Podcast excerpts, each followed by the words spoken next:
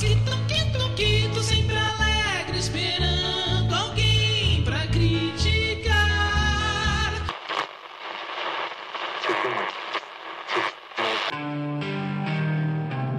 Você está ouvindo Vinil na Estante.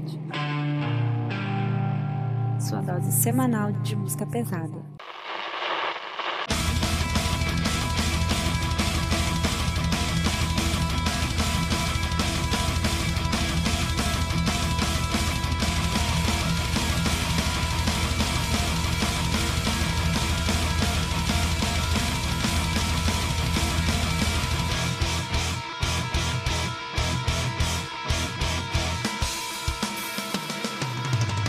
Olá, eu sou a Carole. Eu sou o Felipe. Eu sou a Carol. Eu sou o Lucas. Eu sou o Peralta. E eu sou o Sander e voltamos com mais um episódio da nossa série sobre álbuns conceituais. Dessa vez de um álbum que eu pessoalmente nem queria fazer, né? Porque é muito manjado, mas o pessoal aqui tá mexendo o saco, principalmente Peralta, né? Pra fazer. E a gente vai falar hoje sobre o Temple of Shadows do Angra, né? Primeiro, um dos álbuns mais aclamados, assim, da banda e tal. E eu já vou deixando aqui o aviso que eu vou fazer de tudo pra esse, esse episódio não vir um episódio sobre tretas do Angra. E esse recado, ouvintes, eu não tô nem dando pra vocês, eu tô dando pra quem tá gravando. Já fica avisado aí que não vai ter treta, não. Ditadura. Que pena. Né? Jamais nos calarão. E é isso. É, a gente vai aquele mesmo esquema de sempre, né? Contar um pouco sobre a história do álbum, falar um pouco das músicas, um pouco sobre a banda no, no contexto da época que o álbum foi lançado. E é isso, vocês já estão manjando o formato. Vamos pro episódio. Então, galera, como a gente sempre pede, só dá uma passadinha nas nossas redes sociais, arroba VNE Podcast, no Instagram, no Twitter, no TikTok, no YouTube. Agora a gente tá investindo pesado no Vinil na Estante Podcast. A gente tá fazendo conteúdo de reacts, é só se inscrever lá, deixar tua sugestão de vídeo, deixar tua curtida e tudo mais. Se quiser nos xingar também é válido. A gente sempre responde. Então é isso, pessoal. Bora pro episódio.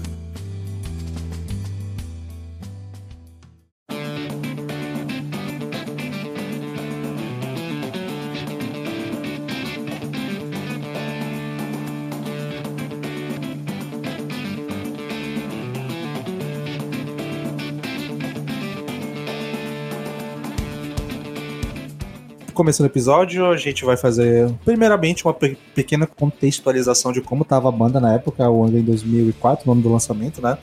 Esse álbum, o Temple of Shadows, todo mundo já deve conhecer, mas a gente vai recapitular, né? Que é o segundo álbum da formação Rebuff, né? Que é a segunda álbum com a formação que continha o, os remanescentes da formação original, Kiko Loureiro e Rafael Bittencourt.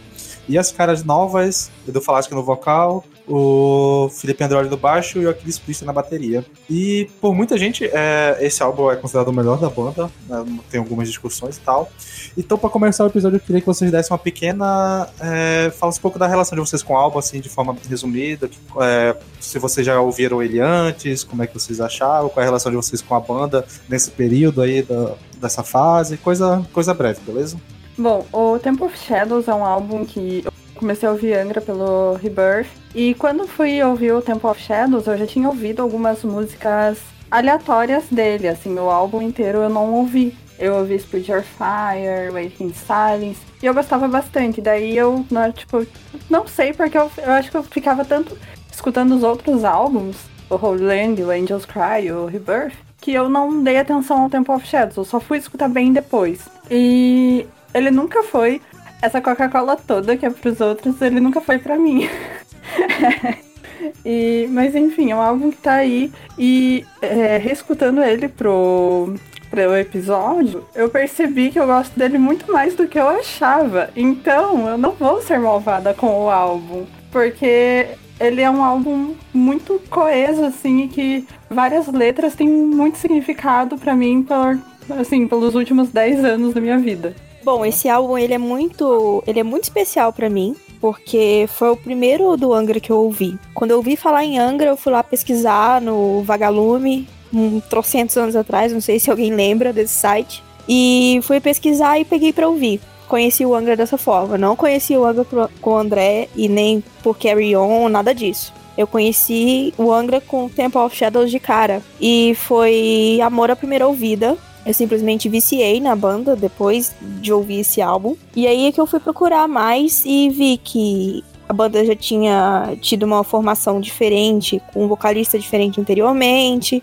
E aí eu fui procurar pra ouvir Angels Cry e tudo mais e amei completamente. É, todo mundo sabe que eu sou Andresete pra caramba, mas eu considero o Temple of Shadows o melhor da fase Edu Falaschi. E não tá entre os meus preferidos, mas ainda assim ele é muito especial porque ele foi a minha porta de entrada pro mundo Angra, digamos assim.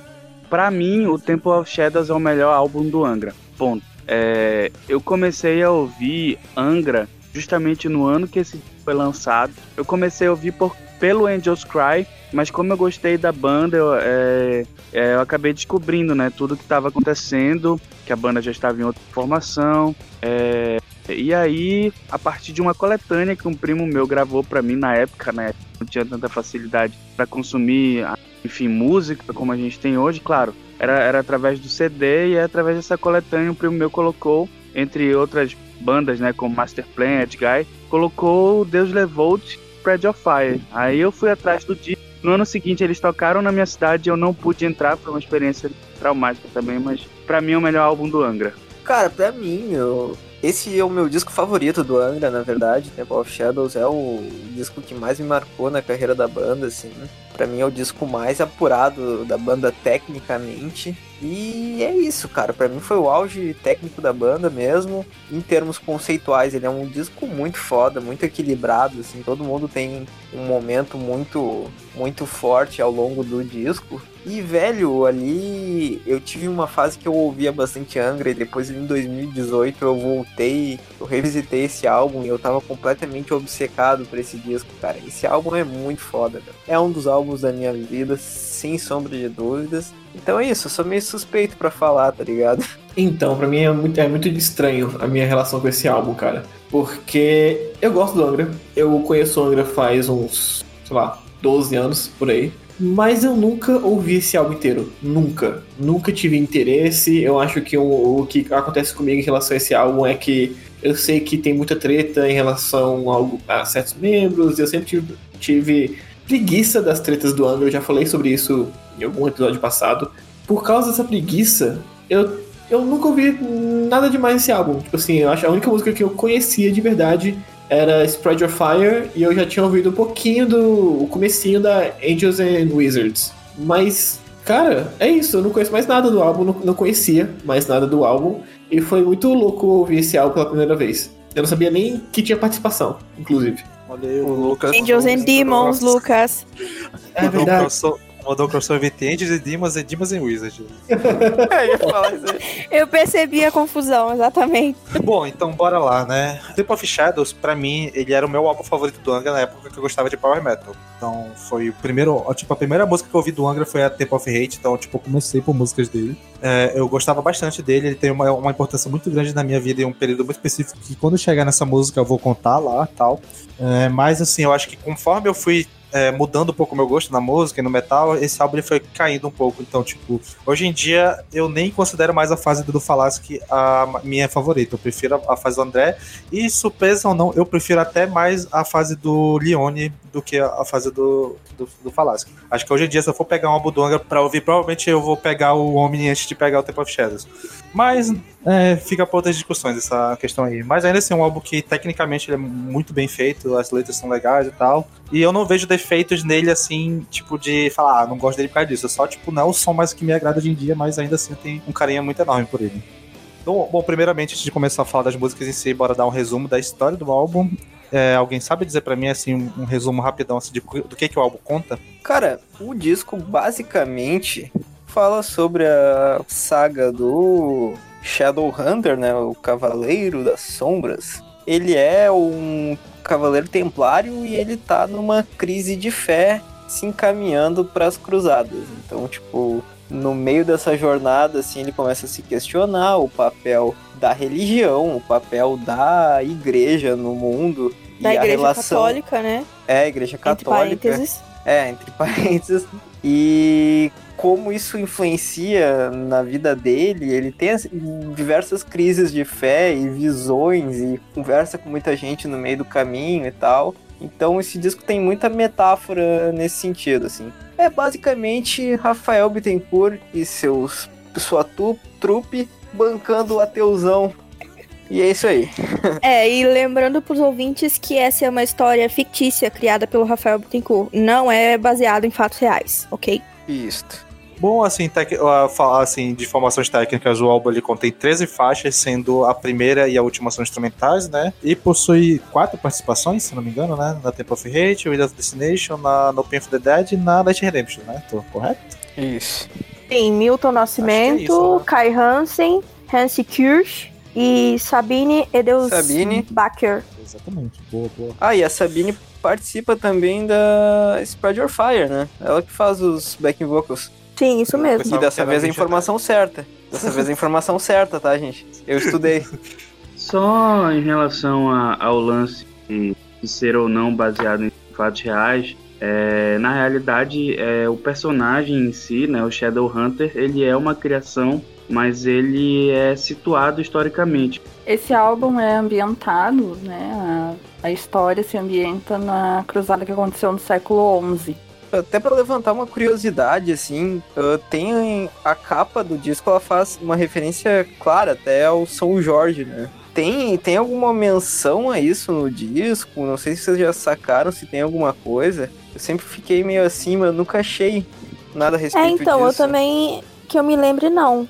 E, Eu mas tem, muita, tem muito easter egg nesse, nesse álbum, porque até aqui na capa, é, essas, essas, não sei o nome, essas letras aqui em volta, elas estão num idioma, sei lá, ainda não dá pra identificar. E Sim. dentro também é, tem um monte de frase em latim, que aparentemente saiu da Bíblia, não sei. Sim, e aquela. Inclusive as formas geométricas formam a bandeira do Brasil, né? Eu nunca tinha notado isso. Eu Onde? descobri há pouco. Olha bem o centro. Tem um, tem um círculo. E aí, Ah. olha em volta. Nossa, é verdade. Eu tô reparando aqui sim. Agora eu vi o losango em volta, nossa, agora eu tô vendo. A Kat, É. uma voz da além, do além, ou seja, da Kat, tá nos dizendo aqui que a capa é hebraico. É, essas letras em volta. É, eu acho que é algo assim. Eu acho, eu acho que é hebraico arcaico. É, Peralta, Hum. é, sobre o comentário de que da referência ao São Jorge, eu não conheço muito de santos e tal, mas é um santo guerreiro, né? Sim, É, sim, é. Então tem, faz todo sentido essa alusão a São Jorge, né? E pensando no hebraico também. Mas é que essas- ele começa, né? O álbum já começa com. é, que é um rabino que fala pro Shadowhunter, né? Que ele tem que. é, que ele tem que espalhar pro o fogo, né? Algo assim. Na verdade, tem essa referência às três religiões abraâmicas, né? Que é o cristianismo, o judaísmo e o islamismo, né? No álbum. E eu acho que isso tá exemplificado na capa mesmo, com essa escritas em hebraico, São Jorge. O islamismo que eu não sei como que aparece, né? Mas olhando a capa ali em cima do off, tem a- aquele símbolo que o Rafael usa sempre, né? Que ele usa sim. na. É criação dele, isso aí, eu acho. É, o símbolo de A equilíbrio. marca eu do acho da hora. Rafael. A marca do Rafael. A marca A a besta, marca-? É a marca da besta, eu ia falar isso aí também.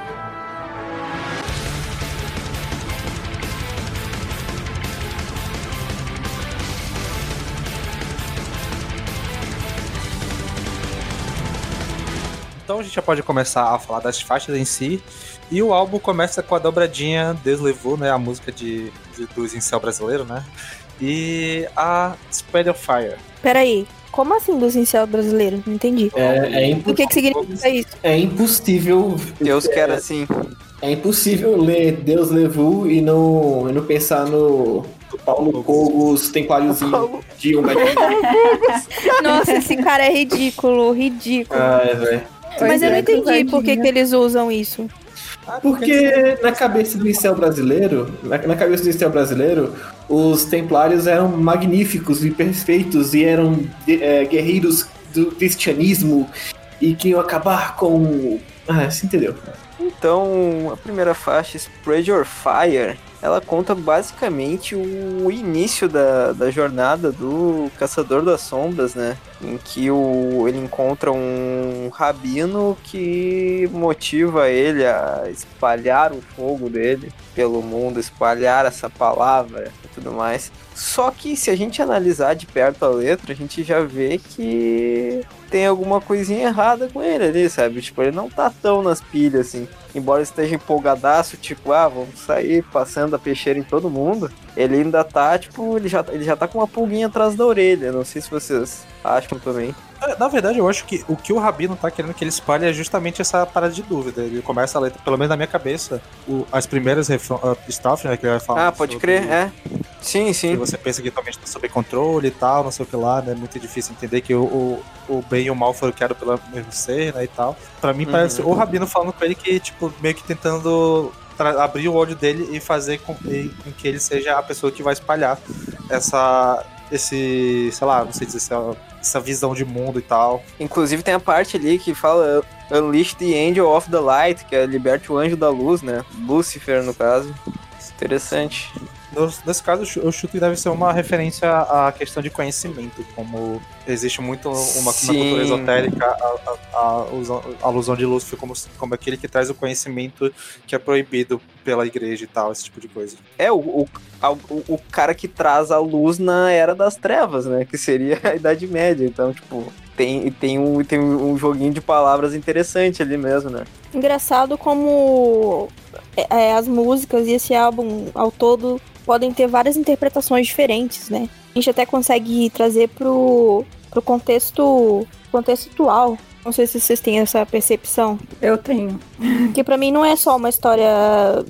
Uma história. Como é que eu vou dizer? Antiga. Dependendo da sua interpretação, você pode Sim. interpretar coisas que você vê hoje mesmo. Sim. Inclusive, eu acho que a letra de Spread Your Fire, ou Spread Your Fire, é.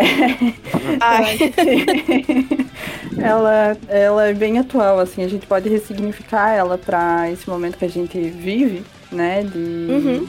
né, em que a religião, algumas religiões, né, algumas vertentes religiosas ganham poder político e tal. E daí entra toda essa questão de amor, ódio e tal, e pessoas. Uma peste, tentam- assim como na Idade Média. né, tem toda essa questão. E, mas essa letra eu gosto bastante, eu falei- como eu falei no início, né? Essa música é uma das primeiras que eu escutei do álbum, antes de escutar o álbum todo. E eu gosto muito dessa música, eu acho que é uma das minhas músicas favoritas de toda a vida, assim. E eu gosto muito da frase é, Lucifer is just a name, assim, que. É, e tem essa questão do anjo da luz também, que depois em outras músicas tem essa referência também. E né, o álbum explora isso. E eu acho que é interessante, assim, essa, essa referência. É, Né? E tem até uma dualidade, assim, liberte o anjo da luz e tal. É, agradecer que ele nos trouxe a vida. E Lúcifer é só o nome. Daí tem essa. Eu acho que isso brinca um pouco com uma certa dualidade, assim, que eu lembro que eu conversei com é, algum amigo meu no passado, assim, há anos atrás, sobre o álbum. Que eu e a Carol tivemos amigos que eram muito fissurados nesse álbum. E eu lembro que um deles secou esse álbum. E o Léo Souza. E Ah, sim. E, tipo, ele tinha feito um estudo das letras. E eu lembro muito dessa relação, né, da luz, Lúcifer e tal. Que conforme o álbum vai avançando, eu acho que eu tô antecipando até, mas é que essa música ela diz muito do álbum também. Ela sintetiza muito bem o, o tema do álbum. Que é essa questão que às vezes você não sabe se a referência é a Lúcifer ou é a Jesus, assim. Então, né, a figura redentora do cristianismo. E eu acho que é bem interessante pensar nisso. Essa ideia do fogo também. Eu adoro referências a fogo, assim. Eu não sei se as pessoas que escutam o podcast já perceberam, mas todas as músicas que eu gosto sempre tem fogo. Essa referência de Satã ser uma criança de Deus também. E eu não sei o que significa pra vocês, mas pra mim parece que, tipo, no fim das contas, tudo uma brincadeira do Deus cristão, né? Da figura do Deus, tudo uma cria- do Deus cristão que cria tudo. Sim. E tudo é uma grande brincadeira pra ele, no fim das contas, sabe? É, é aquele eu- bagulho, tipo, se o cara é. Se tu é todo poderoso, então por que que tu bota o troço ruim na terra, tá ligado? Eu, eu ia falar que a minha frase, a minha parte preferida da música, liricamente, tá- é essa, tipo, Just look around, I'm not insane. Satan is just a child of our God. Tipo, é muito foda. Da hora. Muito foda. Concordo com o Sander. Eu acho que a questão toda da, da Spread of Fire é uma palavra de dúvida. É que vai, inclusive, colocar ele, Shadowhunter no caso, como uma figura não grata pela Igreja Católica que vai passar a enxergá-lo como herege, né? Então a letra constrói, ela constrói um ambiente de dúvida num momento onde a religião e a relação com a religião ela era, era completamente diferente do que a gente hoje. A religião era uma instância política muito mais preponderante. Por isso que ela tem esse teu altamente militar. né? Porque a cruzada, na verdade, é, um, é uma ação militar né? em nome de uma determinada fé. Então, eu acho que parte desse, parte desse pressuposto de questionamento, de dúvida, a partir do que a galera já colocou em várias outras falas aí. Ela coloca assim, Lucifer's just a name, no sentido de que o bem e o mal são construções inerentes a nós mesmos. E agora Tá. falando da música em si, o que vocês têm a dizer?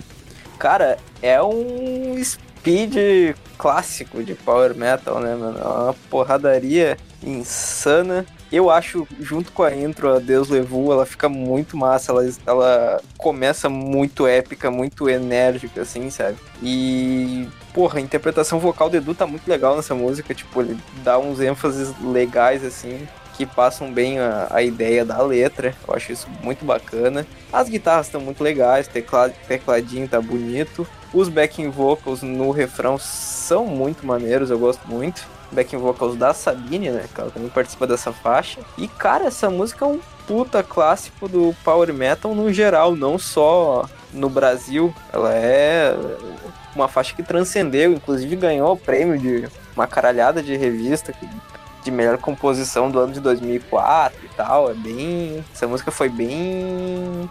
estourou bastante a bolha, assim, do, daqui do Brasil, tá ligado? É, falando dos backing vocals, eu acho muito bonita e muito bem colocada a voz da Sabine nessa música. E também gosto muito quando as músicas têm esses backing vocals em latim, assim como Épica também faz muito até hoje.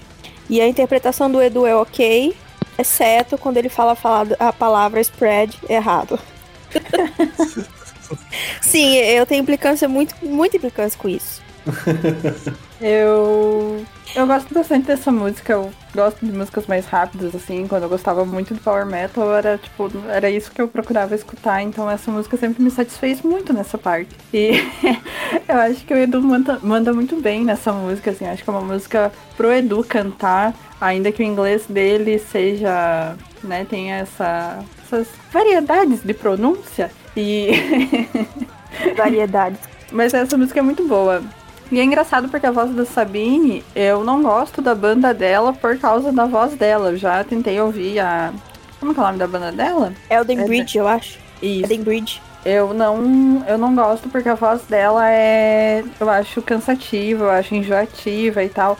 Mas aí ela é muito bem usada. É, nesse álbum, né, na- ela canta também no Pain for Dead e ela canta muito, assim. Eu acho que a voz dela se encaixa muito bem e é muito bem usada. Então, Cara, então, essa, essa música, Spread Your Fire, ela é uma composição do Edu e eu acho importante frisar isso, já que o disco, a maior parte das ideias e de toda a criação saiu da cabeça do Rafael e das vozes da cabeça do Rafael. É, e assim, eu acho essa música, pra ser sincera, para ser sincero, um dos hinos assim do Angra. Talvez tão grande ou tão interessante quanto as músicas da época do André, que assim, eu gosto muito da época do André, mas acho que Spread Your Fire é uma canção que tá acima de várias, inclusive do Holy Land. Mas é, do ponto de vista musical, eu acho que ela é a melhor do disco. É tipo, entrando com o pé na porta mesmo. É, atua, assim, a, então, performance maravilhosa de todos os músicos, né? Até porque é um estilo que requer isso. Quanto ao inglês do Edu, eu vou dar um desconto pro cara, porque,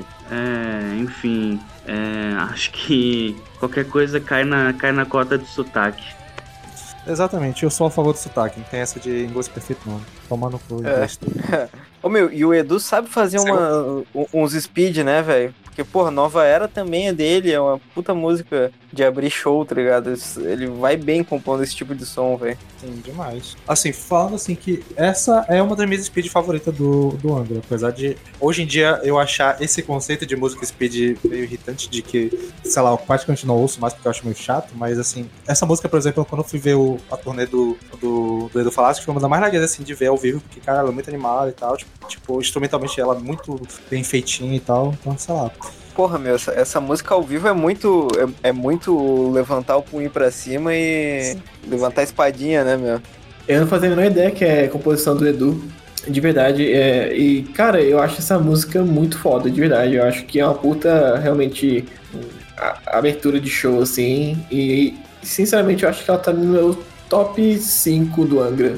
Porque eu acho ela uma música muito foda, muito direitinha. E, porra, a bateria dessa música é muito foda, cara. A bateria dela é muito legal de, de seguir to- todo, passo a passo do que a bateria faz. Caralho, velho, esse cara é muito bom, bicho. Cara, sabe que isso é uma coisa. Talvez seja coisa da minha cabeça, mas assim, acho que essa música é um produto do momento que tanto o Angra quanto o Xamã estavam vivendo, né? Que assim, querendo ou não, as bandas estavam disputando um público naquela época. É, e, e eles estavam nivelando por cima, né? O ritual tinha recém sido lançado e o Angra precisava responder, né? Enfim, com a formação nova. E aí o Temple of Shadows é a maturidade que eles ainda não, que eles ainda não tinham no rebuff. Eu acho que tá tudo materializado nessa música em específico. Porque, enfim, é- ela é uma obra-prima, é a melhor do disco, que pra mim é o melhor disco do Angra.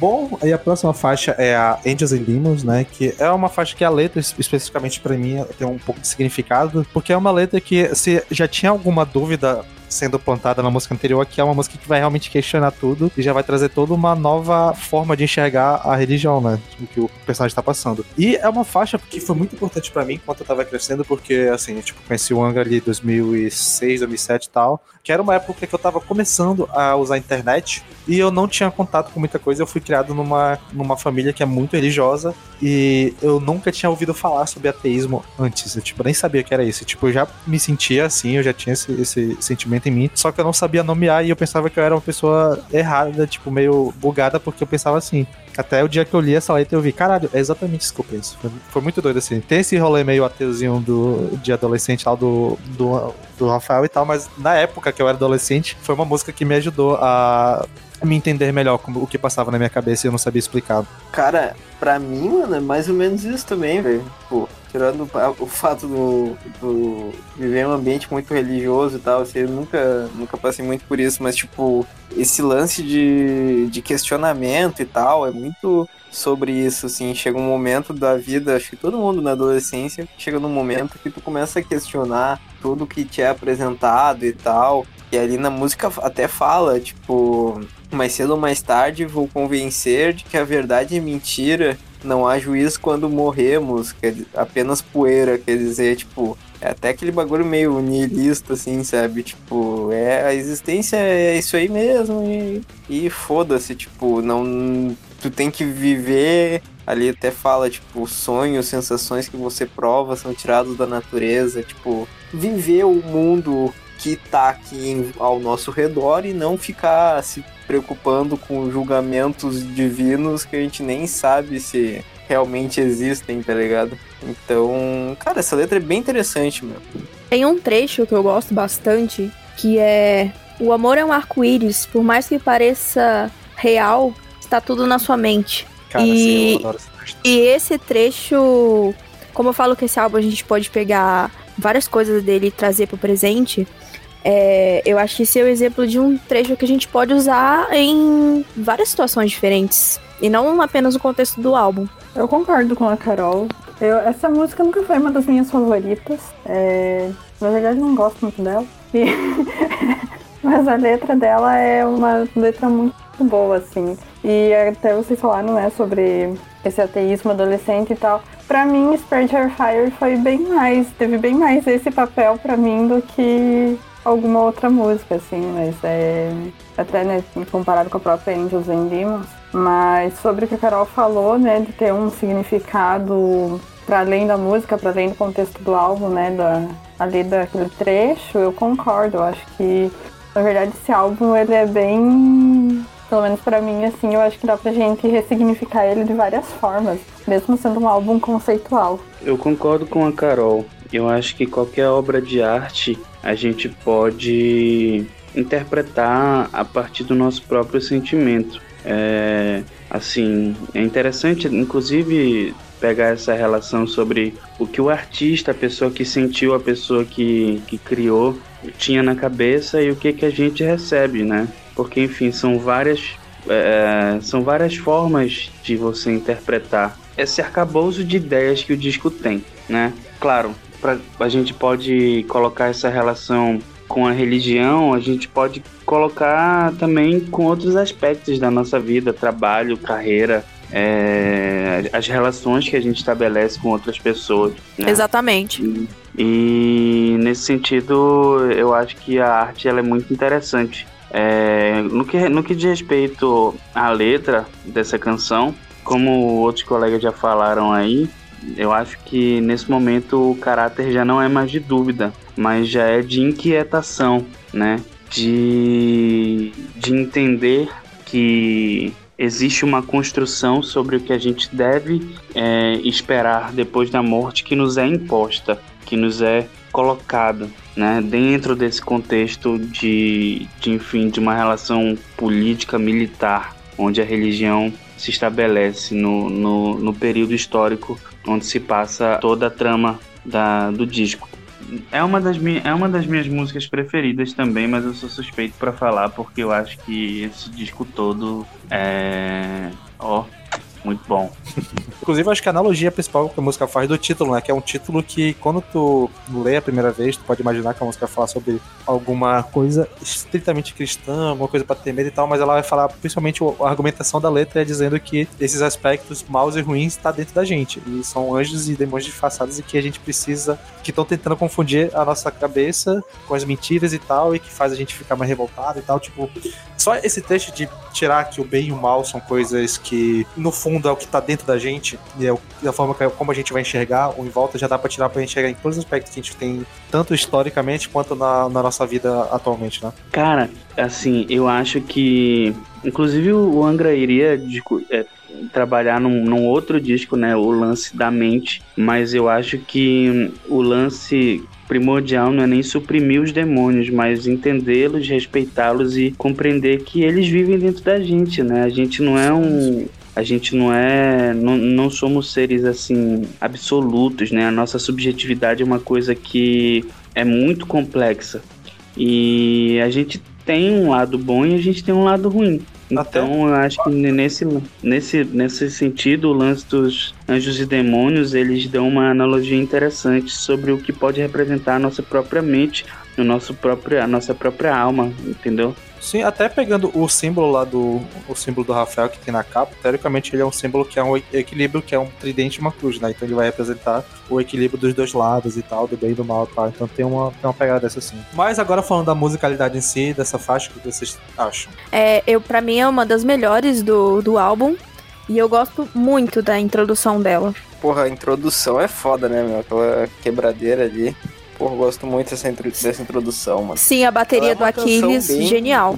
Sim, porra, ali o Aquiles fez o, fez o dele, né? Por sinal, é, é uma eu... canção rápida, meu, mas ela tem essas quebradas assim que já dá um indício de que esse álbum já, ele, ele já vai para uma linha um pouco mais prog do que outras coisas do Angra, mais do que o Rebirth, por exemplo, que ele é um álbum um pouquinho mais reto, né? Talvez por isso eu não goste então dessa música. E eu ia falar, talvez por isso seja a minha preferida.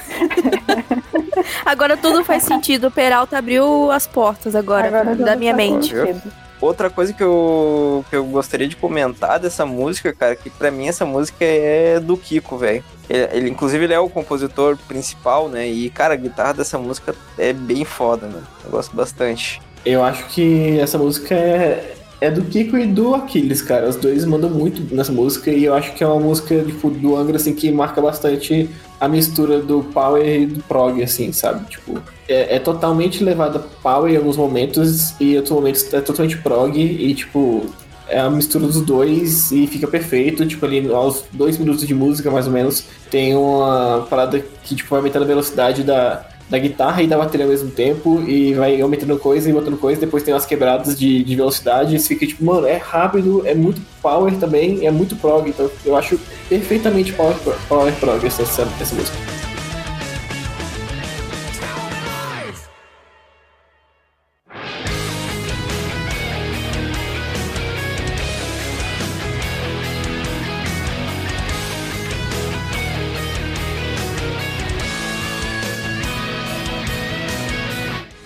Então a próxima faixa que temos é a faixa Waiting Silence. Essa Assim. é uma das músicas que eu mais amo na minha vida. É uma das músicas do Angra que eu mais ouvi. É, é que eu mudei muito de negócio pra escutar música ao longo dos anos, assim, mas se tivesse, se eu tivesse usado só um ou tivesse usado é, Last Fame, alguma coisa que contabilizasse essa música ia estar assim no topo de todas as músicas que eu escutei na minha vida.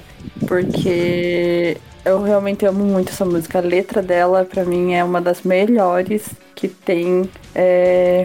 Nossa, que música. Obrigada, Rafael Bittencourt, por essa música. Olha só, revelações, grande momento, hein? Eu acho Quando até eu escuto, quando eu escuto essa música, eu. Sabe, eu passo o pano pro Rafael. é, É. Nunca critiquei, mas é que a letra dessa música é realmente muito boa, assim. É, pra mim é a melhor do álbum. Não é a melhor do álbum, porque a minha favorita do álbum é outra, mas essa é uma das que eu mais gosto, pra além do álbum mesmo, assim. É, eu acho muito boa essa música. Essa letra é perfeita. Então, nessa canção, o Shadowhunter, ele já tá. Ele já tá vivendo com uma mulher muçulmana e ele tem dois filhos com ela, né? Então ele já constituiu a família dele e tal. Só que ele ainda tem esse conflito dentro dele entre atender o chamado dele e espalhar esse fogo e viver a vida normal com a família dele, com as pessoas que ele ama. E ao longo dessa fase da vida do cara, ele começa a notar que os cruzados da Igreja Católica estão chegando, né, para atacar a cidade onde eles estão vivendo e tal. Então a letra é basicamente sobre isso aí. É uma letra que eu acho que dá pra se ressignificar também como as outras, né? Já que a Carol puxa essa, esse lado, né, na outra música. Mas porque fala dessa, né, uma certa espera, alguma coisa assim, que você espera em silêncio, mas que o destino tá te esperando. Que, né, tem alguma coisa aí pra acontecer, você não escapa ao teu destino. E a vida é tão curta pra se viver na tristeza e tal. O destino está esperando pela sua alma. E eu gosto dessas letras que puxam pra esse lado do da fugacidade da vida mesmo. Sim, E e eu de- acho uma coisa legal dessa letra é que o narrador, ele é meio irônico, né, quando ele tá falando sobre o que tá rolando, porque, tipo, ele começa falando que ele tava é, se sentindo preso e tal, e quando ele vai tentar conseguir ousar e sair das leis que ele se propôs e tal, o amor arrasta o coração dele e ele toda hora, Uhum. quando ele vai descrevendo o relacionamento, ele vai descrevendo como se fosse de uma forma ruim e que ele tá se, se vendendo, tá se rendendo aquilo, sendo que ele tinha uma missão pra fazer. Sim, sim. E de novo tem o bagulho de that the wrong is the right, né? O errado é o certo e essa subversão de, de valores e de concepções que tu tem a partir do momento em que tu contesta dogmas e normas pré-estabelecidas do teu meio, né? É uma frase específica que eu até hoje não consegui entender muito bem o, o significado. Worth your while until you're gone. O que, que vocês acham dessa frase? Eu acho Vale que a pena até você ir embora. É, eu acho que no contexto da, da frase, do, do texto, assim, da história, é quase como se fosse um aviso de que ele não vai viver pra sempre e ele precisa fazer algo. Então, apesar de que ele tá vivendo uma vida boa, tendo ah, o que ele quer, tipo, ainda estão chamando ele, ainda tem algo pra fazer e ele não pode ignorar isso enquanto ele... É a dúvida, então, entre ele ir e deixar a família? Sim, sim, eu acredito que se joga nesse sentido, sim. Sim, inclusive a, a canção ela se encerra, né, com o destino vai levar sua alma, fate's gonna take your soul. Então é basicamente isso aí mesmo, é ele tentando, embora ele queira um pouco fugir desse destino dele, ele sabe que ele precisa fazer isso, ele precisa espalhar o fogo. Então, é, eu acho que o lance do Worth Your While Until You're Gone é, faça acontecer antes que você não tenha mais a chance de fazer acontecer, de fazer aquilo que você acredita que precisa ser feito,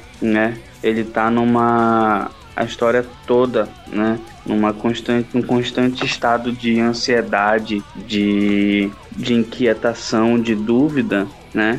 E nesse processo ele acaba chegando a conclusões a respeito do que ele precisa entender e fazer enquanto um- um- uma pessoa, né? É uma coisa mais ontológica, assim, é mais do ser. né? Ele tá tentando se encontrar, assim, enquanto ser. E eu acho que nesse sentido essa parte, essa parte da letra é, é essa urgência dele em fazer o que ele acha que precisa ser feito. No caso, é o lance de levar essa mensagem de que a, o amor, o certo, o errado, né? É sempre em pares, assim, o certo, o errado, o bem e o mal. Tá dentro Esse da gente. Esse álbum todo ele tem uma vibe meio é, Código da Vinci, né? De, de descobrir o segredo que tem que ser revelado e tal, que vai mudar a religião e tal. Ele fica na dúvida se ele pode, deve fazer ou não. Não sei se tô viajando, porque faz muito tempo que eu, que eu vi Código da Vinci, mas beleza. Cara, eu não, eu não, eu não, não lembro o suficiente de Código da Vinci pra falar isso aí. Eu só lembro É, eu também não, por isso que eu do- fiquei. Que aparece o quadro da velho. E agora falando da música em si, eu acho que se a gente falou das últimas vezes que a, a última música era do, do Kiko, do Aquiles e tal, essa música aqui é a música do Angra do Felipe Andreoli, maluco. O baixo dessa música é absurdo. Ele comanda essa música, tipo, ele puxa, toca pro pai que agora tá comigo o rolê. Com certeza, mano. O Sander, tu, tu roubou o comentário que eu ia fazer, mano. Pô, essa música é do, é do Felipe, sem sombra de dúvidas, cara. O baixo tá. tá taludaço, mano. Tá Eu acho, taludaço. que, eu acho que ela não é só música do Felipe, eu acho que ela é a primeira vez do álbum que o Felipe brilha, porque acho que tem outros momentos que ele brilha até mais que nessa música. Mas é, é a primeira música do álbum que você fala, caralho, o baixo tá, tá massa. Porque o resto Uhum. no, no- no primeiro, na primeira e na segunda música, tipo assim, né, na Spread Your Fire e na Angels and Demons tá meio apagado, não apagado, mas tipo, tá. Não é o principal da música. Tem outros momentos, momentos do álbum que aparece mais o baixo também. Mas eu acho que nessa música é que, tipo, caralho, o baixo tá massa. Sim, aqui ele tem até um solo, né, meu? Eu acho, inclusive, que é uma, até curioso a, a Carol ter falado que gosta da- muito dessa faixa, porque pra mim ela é de longe a, a faixa mais prog do álbum. Aham. Quase não tem nada de power metal aqui. Contradições, né? Todos temos. E. Aham, ora, ora, vejamos só. Caralho. Mas a letra dessa é muito boa. Só que assim, a minha favorita do álbum eu acho que não vai surpreender ninguém, né? Quando chegar o momento. Agora, uma coisa, quando eu ouvi essa música pela primeira vez, eu nunca, nunca tinha ouvido ela. Assim que eu ouvi ela, eu falei, caralho, essa abertura tá parecendo muito a abertura de uma música de Xamã. Aí eu fui ouvir e eu, sei lá, na minha cabeça faz algum sentido isso, mas esse começo de guitarra, essa intro de guitarra parece muito o começo do, do, do teclado de Ritual. Eu fiquei tipo, quê? Mas na minha cabeça faz sentido. Mas enfim. Nossa, Olha, eu não acho nada parecido, não, viu? Meu, eu não acho nada parecido, mas agora que o Lucas falou, eu acho que dá pra encontrar aí um eco do. É, eu não sei, eu acho que é só porque na minha cabeça, tipo, eu falei, cara, É, pare- não, parece que. Parece que essa música, tipo, se esse, se esse começo de- de- dessa música fosse uma música do Xamã, eu ia falar, tipo, é, faz sentido. tem um tururu ali, né? Igual do. Cara, eu acho a linha vocal dela legal também. Tem umas firulinhas que eu acho bacana, assim. Tipo, a, a linha vocal ela dá, dá bastante. Como é que eu posso dizer? Ela varia bastante, sabe? Isso eu acho bem legal. Ela não segue só uma, um padrão, assim. Eu gosto bastante dos backing vocals dessa música. Sim, sim, realmente, muito bom. Ah, gente, me perdoem, mas eu acho que tem que ter muita boa vontade pra achar essa- esse comecinho parecido com o de Ritual. Ah, Mas gosto era o que eu tava falando. Era o que eu tava falando antes, doido. Cada um tem a sua forma de receber a arte. E se você achou parecido, é isso aí.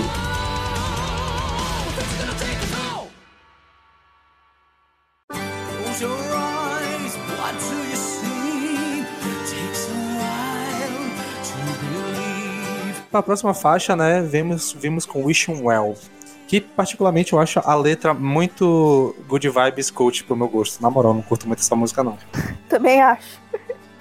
Eu também não gosto dessa música, e por falar em coach, né? Eu acho que ela é letra do Edu, não do coach. É, Não, não. O. Carol, eu acho que a letra é do. é do Rafael. Ah, é do próprio? Ah, Eu acho, eu acho que todas as letras são dele. É. tinha que ser Só- o Chaves mesmo. A, a música. A música é do Edu. A música é do Edu. Eu acho que eu acho que essa letra específica tem contribuição do Edu também. Ah, pode ser, pode ser, mas o. o a, a linha base é do Rafael. Acho que até porque se tu parar pra pensar, essa é a música que menos tem a ver com o álbum, assim. Tipo, tu consegue forçar a barra pra ver, tipo, fazer relação, mas se tu consegue separar ela, não faz tanto sentido, assim. Inclusive, eu acho que essa faixa, tirando as partes do Baking Vulcan, quase nada tem a ver com o álbum, sei lá, tipo, eu sei. Sim, meu, e sabe o que que rola aqui, mano? Essa canção, na verdade, ela se passa meio que na cabeça do, do Shadowhunter, é um rolê assim, sabe? Tipo, se eu não me engano, o backing vocal são as vozes do Rabino com quem ele conversou lá no início, tá ligado? Então, por isso, eu acho que é, ma- é mais um. Pra falar a verdade, meu, eu acho que eles tentaram. Eles tinham essa baladinha, pensaram, porra, isso aqui vai dar pra, pra encaixar como single. Então, ah, vamos dar uma mexidinha na letra aqui pra poder dizer que tá isso. no contexto, sabe? E foda-se, sabe? Teve até um clipe dessa música, né? Sim, sim, com certeza. E ela, ela é uma balada grudenta, né? Ela é uma balada Mas, grudentíssima. porra, é grudenta, mas é chata, meu Deus do céu. O próprio Edu já fez muita balada melhor, tanto no Rebirth quanto no Aqua, no Aurora. Era, era Essa é isso que eu ia fácil. dizer. Era isso que eu ia dizer. Eu não tenho nada contra baladas. Olha, os ouvintes não, não tem como ver, mas eu tô revirando meus olhos porque eu acho realmente essa música muito chata.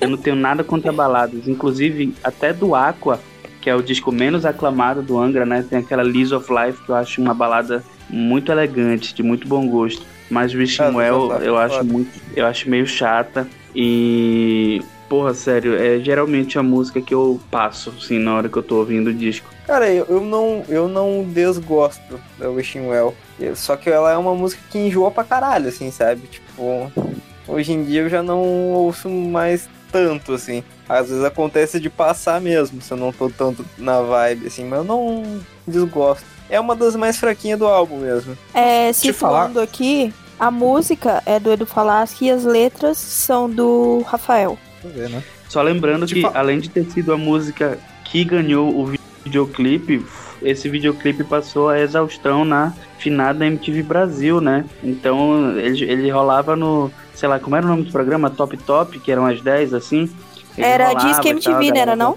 Disque MTV, exatamente. E, e eu acho que inclusive a música foi feita pra isso, né? Foi feita pra ter pra tocar na rádio e tal. Eu- É, por isso que ela é insuportável. Eu acho que ela é uma resposta mal feita ao que rolou com a Fairy Tail, chamando. Exatamente, mano, exatamente. Como assim? O que, que tem a ver? Não, Porque a, a Fairy Tail deu uma estourada e tal, ficou famosa, eles tentaram fazer algo que fosse parecer assim, mas ficou horrível, sabe? E eu acho. Claro que não meu. conseguiram, né? E, e ela tem até essa pegadinha meio lúdica, assim, né? Tipo, faz sentido, cara. Faz sentido. Inclusive, eu acho, eu acho que como eu não peguei essa época da MTV e tal, eu acho que eu nunca ouvi essa música tirando durante eu ouvindo o álbum inteiro. Nunca foi uma faixa que eu peguei separada pra ouvir, porque realmente eu acho um porre. Eu acho assim um sacrilégio, cara, comparar essa música com Fairy Tail, na moral. Porque Fairy Tail é uma música que ela, assim, é menos linear, vamos dizer assim. Ela tem, ela tem vários momentos diferentes. É, eu acho que ela é muito mais caprichada. Inclusive, Fairy Tail, se eu não me engano, né, o André, quando, com- quando compôs, ainda estava no Angra e o Angra não quis gravar e tal. Tem uma história assim. Mas é, não, não sei se dá pra fazer esse paralelo. Talvez pelo momento, né? Dos discos acho que estarem mais pelo sendo- momento e por ser uma resposta, assim, tipo, ao pau. É. Foi muito mal feita mesmo, nossa, demais. Eu sinceramente É, acho que não assim- tem. Uma não tem nada a ver com a outra, absolutamente nada. Nem pelo contexto, porque Fairy Tail é mais- de anos antes, né? Sei lá, dois anos antes. Pois é, a, a música foi composta em 2003, mas acho que mais no sentido de que a, a, a estratégia de marketing que o Angra fez foi pra tentar transformar ela numa fairy tale e deu é, completamente errado. Eu acho que faz É, sentido exatamente. sim. Porque, Tipo, tipo, se pensar, Fairy Tail destoa do álbum também, né? Do Ritual dela destoa. E Wishing Well também destoa do restante do Temple of Shadows. Então, né? Claro que não dá pra comparar as músicas em si, porque seria até sacanagem, né? É, É que, é que as mas duas têm eu acho que a essa. estratégia cara- é a mesma. É, tem essa, elas duas gritam single, tá ligado? Tipo, essa é a música de trabalho do disco. As duas gritam, assim, sério. Na verdade, eu acho Então, que essa não tipo- tem nada de single. Eu acho que, inclusive, o maior erro desse álbum foi essa música ter sido single. Se eu fosse pegar o single pra ouvir, eu nunca teria tocado nesse álbum, na moral. Eu- eu- essa música aí. Exatamente, essa música aí, se eu tivesse ouvido essa música antes de ouvir o resto do álbum, acho que eu teria broxado completamente. E eu acho que o melhor momento de Wishing Well é quando ela acaba e quando começa a Temple of Hate. Puta que pariu, agora, agora tu veio. Agora tu veio.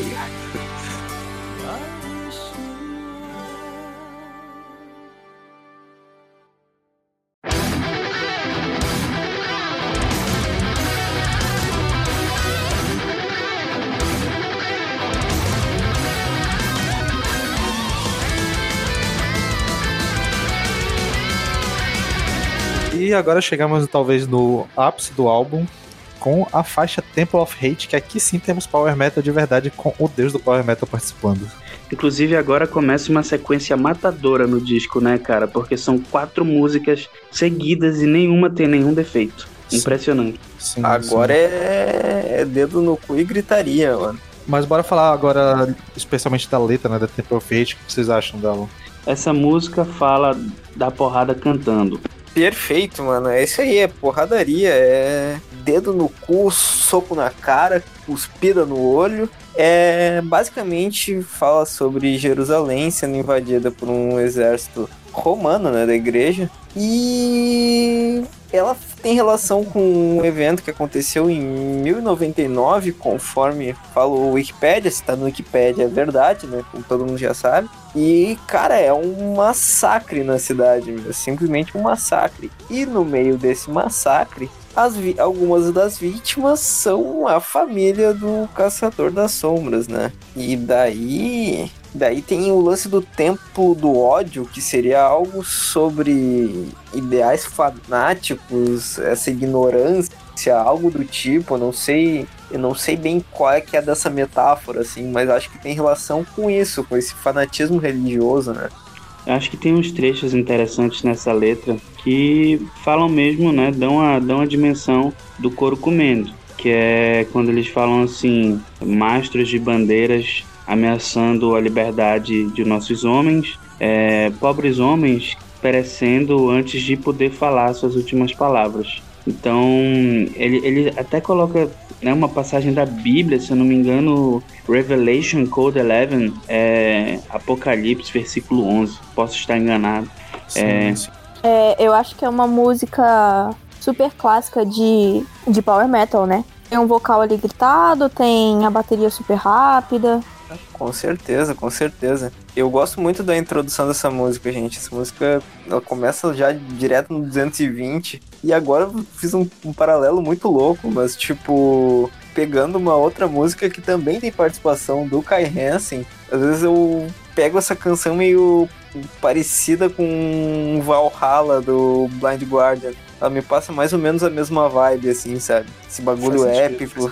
Tipo, saca? Ela, ela me passa o mesmo sentimento. Uma música É, não ok. tem a ver com a outra. Pode Mas, ser, tipo, mas eu acho Valhalla muito melhor. Ah, com certeza, com certeza. Mas eu digo assim, tipo, de, o sentimento que passa pra mim é bem parecido, assim. E, Uhum. cara, eu curto muito o, o dueto dessa música. Eu acho ali a voz do Edu e do Kai Hansen casam, casam muito bem juntos, assim, sério. O Edu aqui cantando um pouco mais, tipo, encorpado, assim, uma região mais ok pro timbre dele, enquanto o Kai tá esganiçado naquele, naqueles gritos agudos, estridentes dele, assim, dá um contraste muito legal. E se eu falar pra vocês que eu demorei uns dois anos pra sacar que tinha duas pessoas nessa música? Caralho, mano. Nossa, Sério, velho. Ah, mano, era a época que internet garota, né? Que eu, eu, eu, eu não sabia as informações, eu só ouvia a música. Inclusive, essa foi a primeira música que eu ouvi do Angra, e eu ouvi porque eu baixei, tipo, eu comprei na época do PS2 um guitarreiro pirata que tinha essa música, que era o Guitarreiro Brasil, se eu não me engano, alguma coisa assim. E tinha essa música, então o meu primeiro contato com o Angra foi aí. Eu passei um tempão só ouvindo essa música depois que eu fui atrás da banda mesmo. Não, meu, e Isso, o cara e eu só- baixava. O cara baixava a música num, numa qualidade merda, né? Daí, tipo, ficava tudo meio, meio parecido, né? Eu também tinha isso no início. Mas, pô, é, o que me vendeu, inclusive, a, essa música, o, Vi- o Angra pra mim foi aquela parte do solo em que entra o violino, mano. Ali é que eu falei, caralho, isso aqui é, isso aqui que é música. Sim, velho. Puta que pariu, que coisa linda. né? Ah, mas eu sou vendido mu- muito mais fácil, cara. Eu sou vendido muito mais fácil. Na hora que começa a música, aí rápida, forte, da hora. Na hora que eu ouvi o, o, o Kai Hansen, cara, eu, eu não fazia a menor ideia que tinha Kai Hansen nesse álbum. Menor ideia. Tipo assim, eu vi mil- um milhão de gente falando bem desse álbum. Falou, pô, aquele álbum é muito bom, é um dos melhores do Ang, você tem que ouvir, tem que ouvir. Eu falei, ah, um dia eu ouço. Cara, na hora que o Kai Hansen começa a gritar no meu ouvido, velho, caralho! Eu- Bom, é muito bom, cara. Eu tava com saudade de ouvir um pouco do Kai Hansen. Fa- Fazia tempo que eu não ouvia nada do, Gamma Ray, do Halloween. Puta, muito bom, velho. Maravilhoso. Claro que o solo junto com o violino foi perfeito, assim, tipo, maravilhoso também. Mas, caralho, o dueto dos dois, aí um canta uma frase, outro a outra. Porra, puta, bom demais. Perfeito, sério mesmo. Emocionou, hein? Ah, é só falar Kai Hansen que eu me emociono. Inclusive, essa, essa música é foda de ver no DVD porque tu consegue ver a diferença de como tá o vocal do Kai Hansen tendo 500 anos de idade e do Edu. Foda. É, é de fuder. Vai falar, Felipe. Cara, eu acho essa música uma obra de arte, um petardo. É uma música que, se eu acordar às 6 horas da manhã, desmotivado, eu vou botar essa música pra vencer. Porra, que eu sou vencedor. Tipo isso. Ela funciona mais como motivação do que Wishing Well, né? Que teoricamente é a música motivacional. Zoeira, galera, zoeira, zoeira, Pra zoeira. Mal. mim, Temple of Hate é uma música ótima pra você, sei lá, limpar a casa, lavar a louça, sabe? Quando você não tá com vontade, quando você tá com muito problema, de você, ah, eu preciso tomar uma atitude na minha vida, eu vou Ou arrumar meu seja, quarto. A Aí música é pra você usar com a força do ódio. Que você tiver na que força fazer. do ódio. Exatamente. fazer com a força ela do é ódio. perfeita. Ela é perfeita. Nossa, talvez eu viva em um país que tem um genocida na presidência. Vou, não estou falando que nós vivemos. Não, jamais. Hipoteticamente, não é mesmo? Hipoteticamente, mas se você vive em um país nessas condições, escuta essa música de manhã que, nossa, você vai continuar com áudio, mas pelo menos você vai ter dado uma extravasada nele. Eu acho que essa música tipo, é uma música feita pro Edu cantar, assim. Eu acho que eu não consigo imaginar outras pessoas cantando essa música que não o Edu e o Kai Hansen. Tanto que o Angra nem toca mais ela hoje em dia, até porque eu acho que aí não conseguem tocar. Caralho, mano. Não consegue, porra, velho. Cara, agora eu fiquei curioso, mano, pra saber como ia ser essa música na voz do Leone.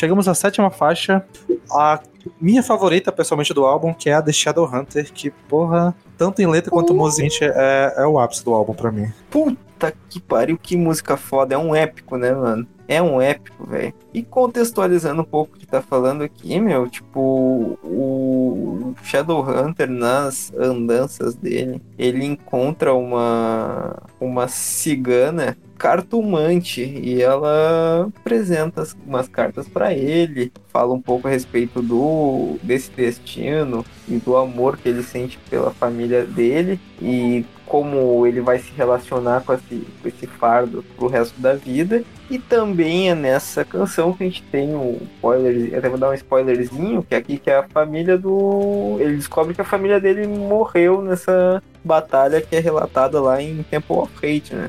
É, eu acho essa letra muito bonita. É, principalmente aquela parte que tem os backing vocals. E se não me engano, o Rafael é um dos backing vocals, porque eu consegui. Eu não li em nenhum lugar isso, mas eu consegui reconhecer a voz dele, mas eu posso estar errada. Não, Não, acho ele- que sim. eu acho que é Dá assim. pra reconhecer esse facinho, principalmente aquela parte. é claramente a voz dele cantando. É, então eu gosto bastante Uhum. desse, desse trecho específico. E a letra dessa música no geral também eu acho muito bonita. Essa música é a maior performance do Edu com Angra, na minha opinião. Cara, A maior de Concordo. todas. Concordo. amém, O velho. meu sonho é Amém, que ele aquele- cantasse Aquele com o Anga que, como ele canta no- na primeira metade dessa música, bicho. Fica muito bom. Ele usando aquele voz mais baixa dele. Exatamente, velho. Cara, Sander, tu tá tirando as palavras da minha boca. Quem diria que eu ia concordar tanto contigo quanto eu tô concordando hoje, mano? Velho, o, o vocal do Edu é muito foda quando ele vem pra esses tons mais graves, médios e graves, assim.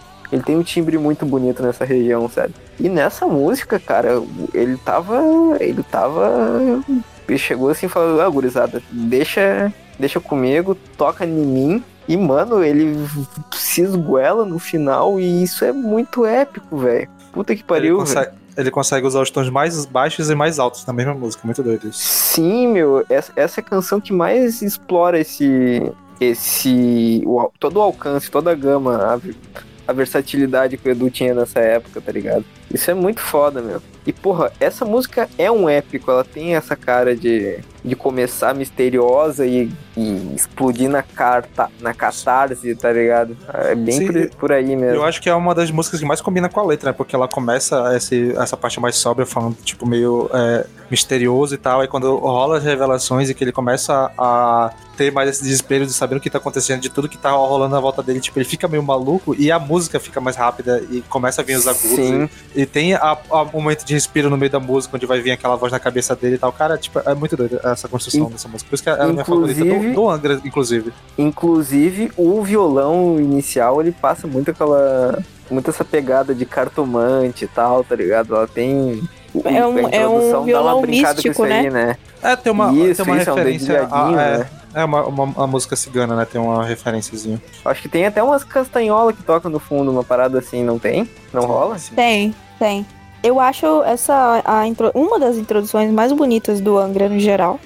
A performance do Edu nessa música é tão espetacular, mas tão espetacular que eu nem escuto da versão que é eu não decepcionar. É, inclusive, a, a versão do DVD de Dar os Agudos ali que tá mó cara de, de. Como é que fala? De payback ali. Cara, infelizmente essa música hoje em dia não dá mais pro Edu, cara. Isso aqui ele não, ele não aguenta, tipo, ele, ele até tenta, ele dá uma encurtada nas notas e tal, mas, cara, essa música é muito, muito complicada, velho. Ela já era difícil em 2004, tá ligado? E, tipo, pô, passando 17 anos ainda com todos os problemas que o cara teve, mano, hoje em dia não, não tem como mais, velho. É, então, essa música, eu nunca gostei dela. Eu sempre tive. Não sei, eu sempre tive uma preguiça dela. Eu sempre gostava mais do final dela. Só que ela- eu tinha preguiça de escutar toda ela pra chegar até o final, enfim. É. Mas, reouvindo esse álbum para o episódio, o que aconteceu? Eu fiquei, tipo, embasbacada. Eu finalmente compreendi a beleza dessa música. E, nossa, que música. E eu acho que é muito uma música pro Edu cantar. Independente dele conseguir ou não, hoje em dia eu acho que é uma música que ninguém pode cantar essa música. é, porque é uma música que se encaixa perfeitamente na voz dele. E a letra dessa música é fantástica, assim, ela é incrível. E a emoção que o Edu consegue colocar nessa letra é, leva ela para um outro patamar, assim. Eu acho que não, não há o que dizer, apenas sentir com essa música, gente. Uhum. Porque é, assim, falta palavras, sabe? Tudo que você pode falar tá na música. É, e eu acho que também é uma música que, tipo, né, eu tô falando isso hoje, sendo a pessoa que não gostava dessa música, mas eu acho que é uma música que, não sei.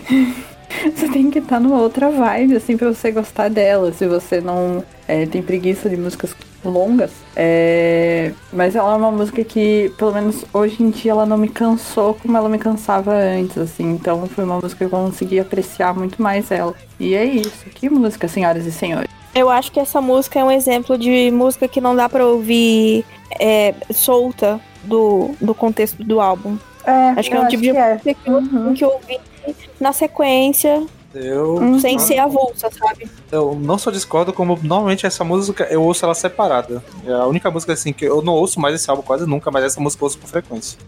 E assim, eu fa- fazendo um comentário sobre o que a Carol falou, de ser uma música que é muito pra voz do Edu. Essa é uma daquelas canções do Angra que eu não consigo ver outro vocalista cantando, assim, sabe? Eu acho que não não combinaria com outro vocalista. Eu acho que tem muito muito da interpretação do Edu nessa música, assim, muito muito a cara dele, sabe? Diferente, sabe? Spread Your Fire, tu até consegue, ah, beleza, com Leone, Angels and Demons, de repente, só que, cara, a Shadowhunter é muito a cara do Edu, mano.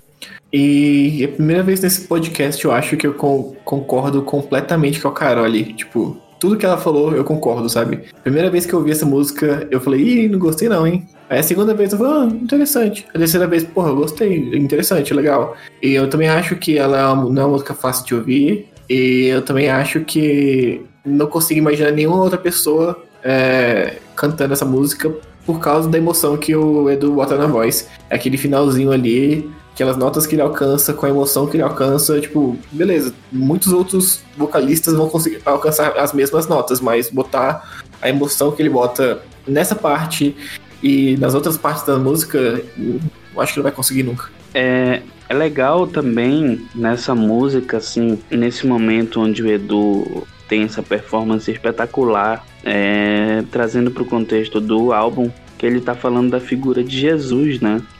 É, e ele humaniza esse Jesus, assim, ele coloca Jesus como um, mais um profeta, né? Como um homem imbuído de sentimentos, de enfim, tudo que a humanidade, no sentido individual, né? A indi- A, a individualidade de alguém pode sugerir. E hum, isso é mais uma das coisas que a gente pode relacionar à saga, né, do, do Shadowhunter, que é quando ele também começa a ver cada vez menos sentido nessa sanha é, religiosa, né? Então é o momento que ele descobre que a família dele morre também. Nesse sentido, dá para ele correlacionar o sofrimento dele com o sofrimento do Jesus cristão, né? Do Jesus profeta, do Jesus homem, não do Jesus entidade. Inclusive, eu acho que essa música é provavelmente a música mais assim profana que tem nesse álbum. Que apesar de em outros momentos falarem sobre a questionar a existência ou não de, de, de deuses e tal,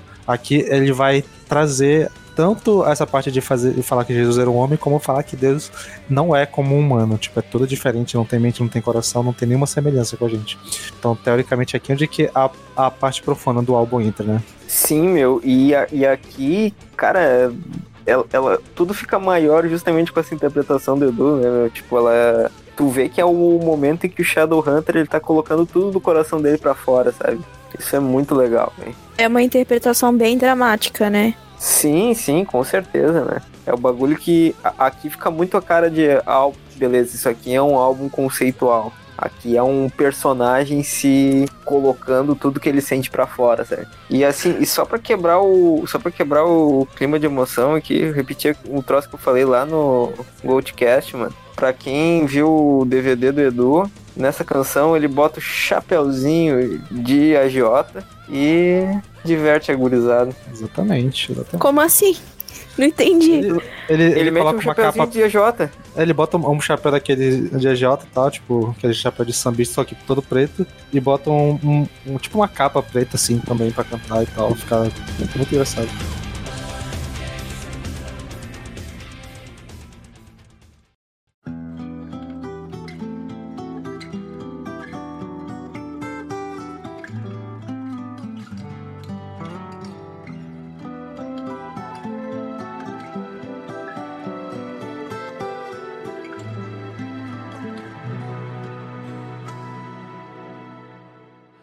Beleza, continuando, agora temos a No Pain from the Dead. E que música, total. que música. É a letra Que mais música. linda que o Angra já escreveu. É, Eu me arrepio ao falar dessa música, eu fico com meus olhos marejados. Vocês não estão vendo porque isso não é um vídeo. Mas que música, gente. Eu, eu amo demais essa música. Eu já pensei em tatuar trechos dessa música. Essa letra é maravilhosa. É. Meu Deus do céu, sabe? Sabe o que, que é irônico, Carole? Ai, Que a letra, a letra é do Eu Rafael. sei, eu sei. É mais uma letra que eu falo, assim, Rafael Bittencourt, obrigado. Você como artista, é, como compositor, você, sabe, você não me decepcionou nessa música. É, não fez mais que sua obrigação. então, mas é que essa letra, eu acho que ela, né, que é o momento que o Shadowhunter, é, né, ele, essa música, ela dialoga com a música anterior e tal. Mas é mais uma música, eu acho que a música anterior não tinha como ressignificar, né? É uma música que faz sentido dentro do álbum, mas essa, ela fala da morte, assim, de uma forma tão, tão bonita, assim, que eu não sei, eu não consigo pensar em outra, em parâmetros para essa letra, assim, como a, a morte é tematizada nela. E é outra música que só Edu Falaschi pode cantar. É outra música que eu não Sim. consigo imaginar nenhuma outra pessoa cantando e eu acho que eu nem iria Sim. querer é, Porra. escutar outra pessoa cantando. E o trecho, né, em que ele fala, ele faz tipo uma, uma oração pra Mãe Terra, que Caralho. ele fala, né, tipo, leve a minha alma. é, ele clama para que a alma dele seja levada e tal.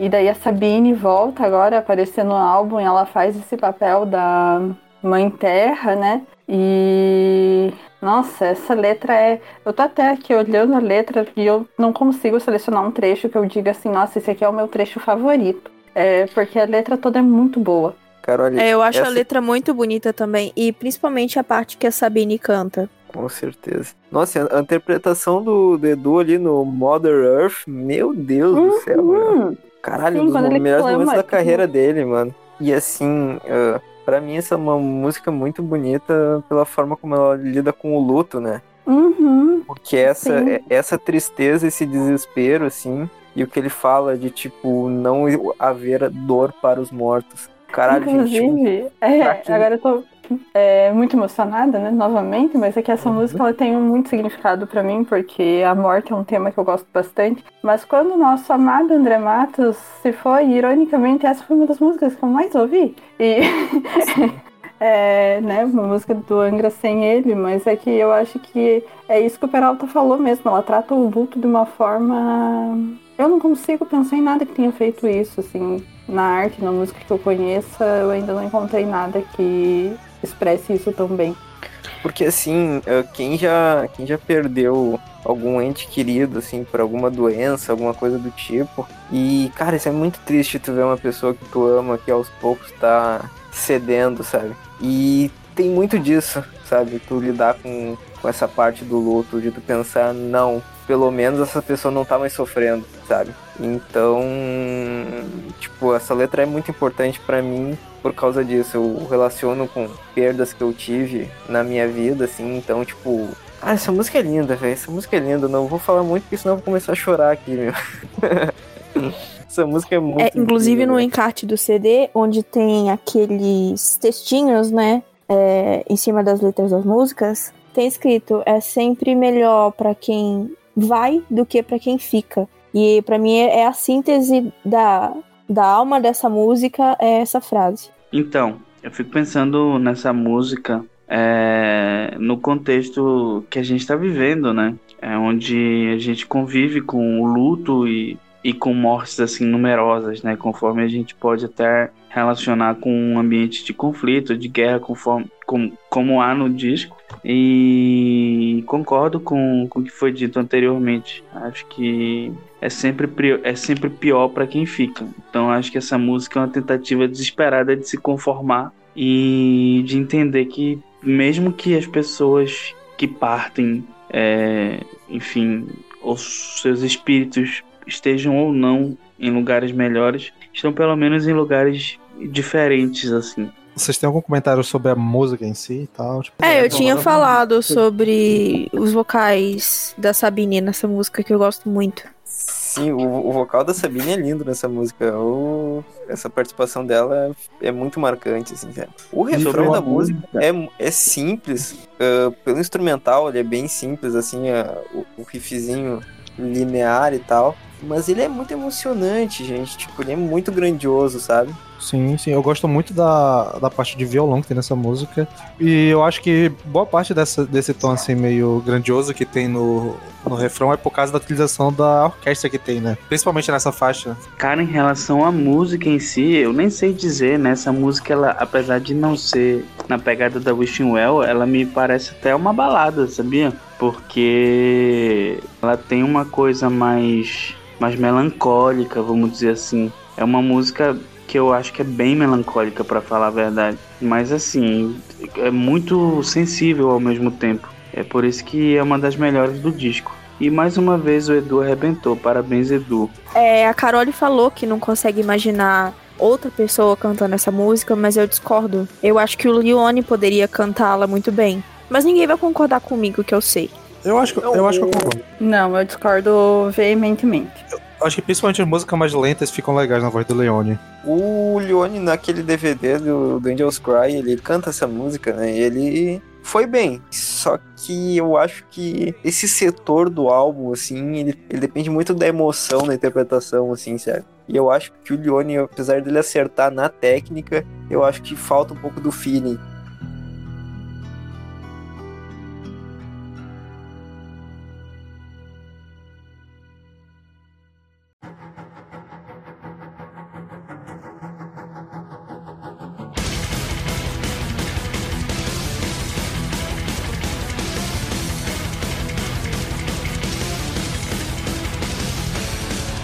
A próxima faixa traz mais uma é, contribuição da banda, né? Mais uma participação, que é a faixa Winds of Destination, onde temos o vocalista Bad Guardian, Hans Crush, que foi a música que me fez virar fã de Bad Guardian. E eu sou muito grato, essa música é muito importante pra mim por causa disso. É, para mim essa é uma das melhores do álbum, junto com Angels and Demons. E não só porque tem o Hans Kirsch, que é um dos meu vo- meus vocalistas preferidos da vida, do Blind Guardian, que também é uma das minhas ba- bandas preferidas, mas é- ela é uma música muito bonita e, e poderosa ao mesmo tempo, e muito desse poder vem da, da força do, do vocal do Hans.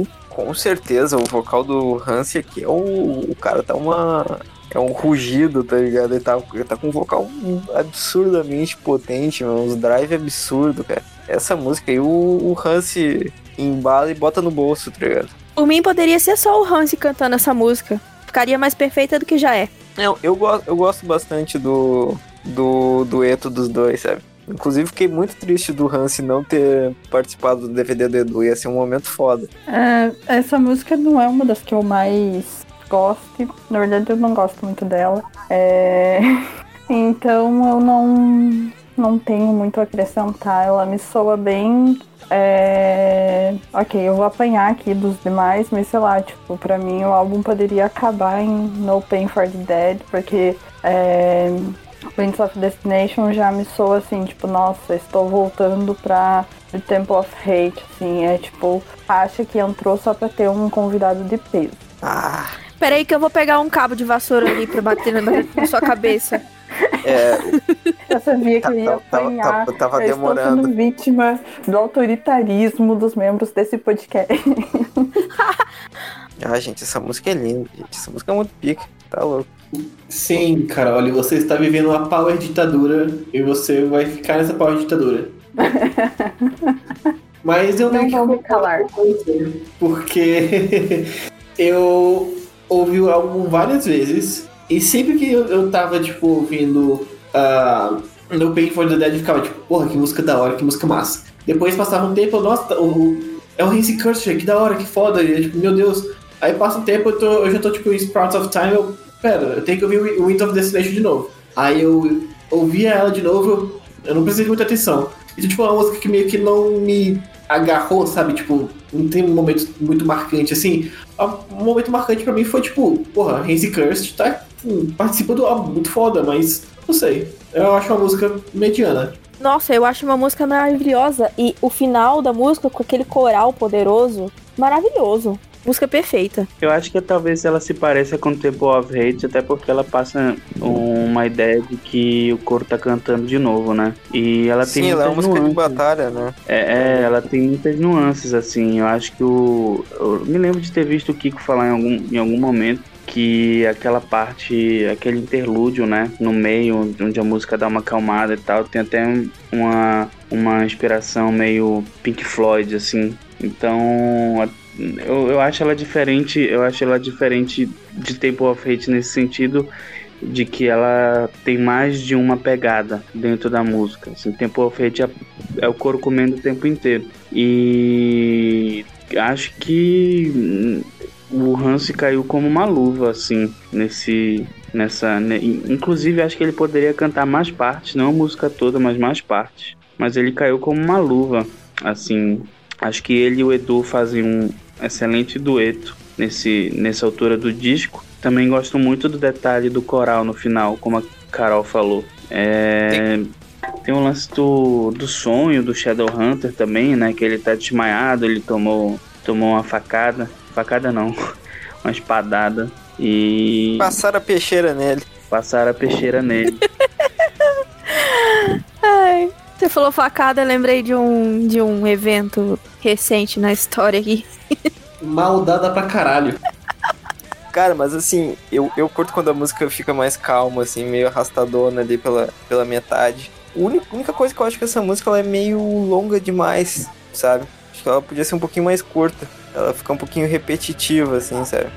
Mas é, é uma boa faixa, é uma boa faixa, eu gosto bastante.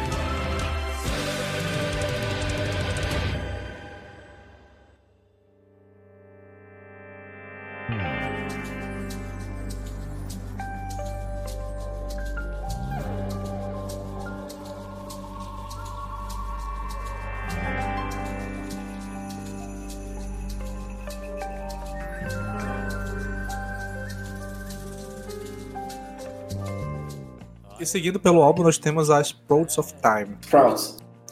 Sou a favor do sotaque, eu pedi que eu do Falasque. Tá errado. É.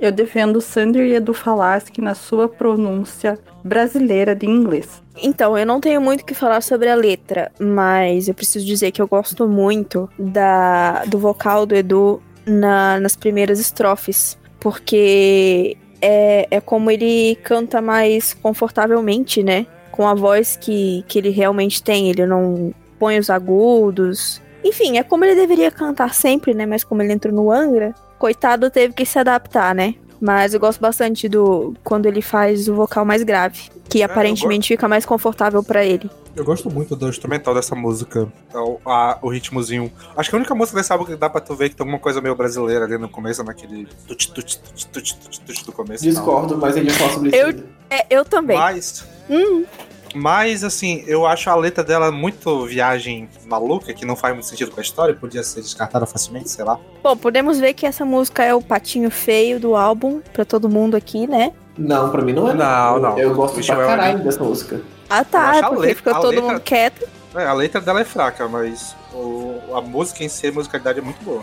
Ah, e quando eu falei única, eu quis dizer a primeira vez que a gente vê elementos de música brasileira. Ah, tá. Ah, tá. Se eu não me engano, é nessa canção que ele começa a, a querer criar a, a própria religião dele, né? Porque sprouts tem algo a ver com algo com semente ou fruto. O Lucas vai poder me, me dizer melhor. Só que é algo sobre ele começar a semear a nova crença que ele desenvolveu ao longo dessa, dessa jornada dele, né? Sim, é exatamente isso. É, Sprouts é broto, na verdade. Uhum. Aqui no álbum diz que ele começa uma nova religião e começa a atrair pessoas pro lado dele pra espalhar a verdade que foi revelada a ele. E essa música ela fala bastante sobre o lance de ah, não viver pra si mesmo e queimar a ignorância e tudo mais. Eu acho muito foda essa música musicalmente, porque ela realmente é a primeira música do álbum que tem essa pegada brasileira e principalmente eu acho que só por causa de duas coisas. Por causa do chocalhozinho que fica no fundo e, e do triângulo, que você consegue ou- ouvir lá no fundo, tem o chocalho e o triângulo. E tipo, isso vira completamente brasileiro. É, eu acho muito foda isso e eu acho o vocal realmente do Edu no começo, assim, quando ele tá bem à vontade, cantando mais grosso e tal. Pô, é, é muito bom ver como, o quão à vontade ele fica, sabe? Eu gosto bastante dessa música. Foi a primeira vez que eu ouvi ela, eu falei, porra, muito boa, maravilhosa. Puta música. Cara, assim. Isso é, isso é verdade mesmo, isso é curioso, porque, porra, esse lance da brasilidade, que, querendo ou não, uma marca registrada do Angra, é a primeira vez que a gente vê isso explicitamente nesse disco, né? É, Eu diria até que não só ah, o chocalho e o triângulo, mas acho que o baixo do Felipe Andrade nessa música ele tem uma vibe meio de música brasileira também. E tem um groovezinho, né? Tem um É verdade, groovezinho é meio, meio safado, assim, meio sacana, né? É verdade. Products of Time. É... eu acho legal a música e tal, mas é o... eu acho que de- quando chega nela eu já tô cansada do álbum. É quase isso também. né? Eu- apesar de eu gostar muito dela e eu gosto de ouvir ela separada do álbum, mas realmente ouvindo com o álbum, tipo, é essa barriguinha do álbum vai ser agora e na próxima faixa, né? Foda. Eu acho essa música, eu não vou falar de letra, não vou falar de, do contexto dela dentro do disco. Eu vou falar mais de como eu acho que ela tem uma pegada bem, bem Angra mesmo, porque é uma música com influência de alguns outros ritmos além do metal. Talvez uma coisa que eles tenham explorado até na época do André. É, tem um solo de violão que é o que eu queria destacar nessa música. Eu não sei se alguém chegou a falar sobre isso, é, que lembra assim uma salsa e eu acho muito maneiro, muito muito maneiro. E é isso.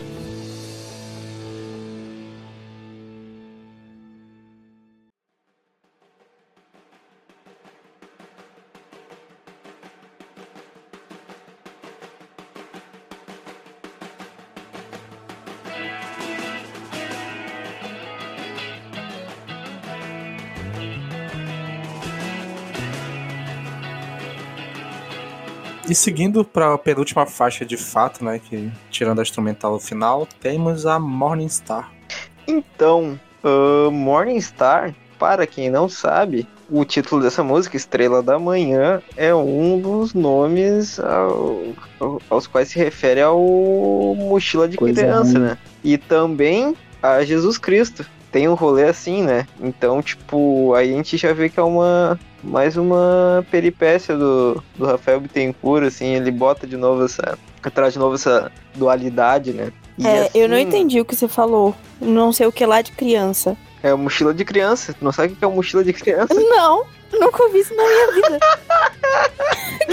não sabe o que é mochila de criança. É aquele, é aquele que fica nas costas do inocente, que se aproveita do inocente. É o capiroto. Então, se eu não me engano, nesse ponto da história, os caras estão. Dois, dois soldados, dois homens muçulmanos estão levando ele depois daquela porrada que ele tomou lá na Winds of Destination, né? Ele tá. Ele tá mal, ele tá fraco, tá tipo. Tá vendo que, a, que o fim dele tá chegando, né? E aí, quando, quando ele começa a fitar o amanhecer, assim, ele vê essa, essa estrela da manhã, né? E aí isso novamente traz esse significado, assim, do, da jornada toda que ele percorreu até ali, né?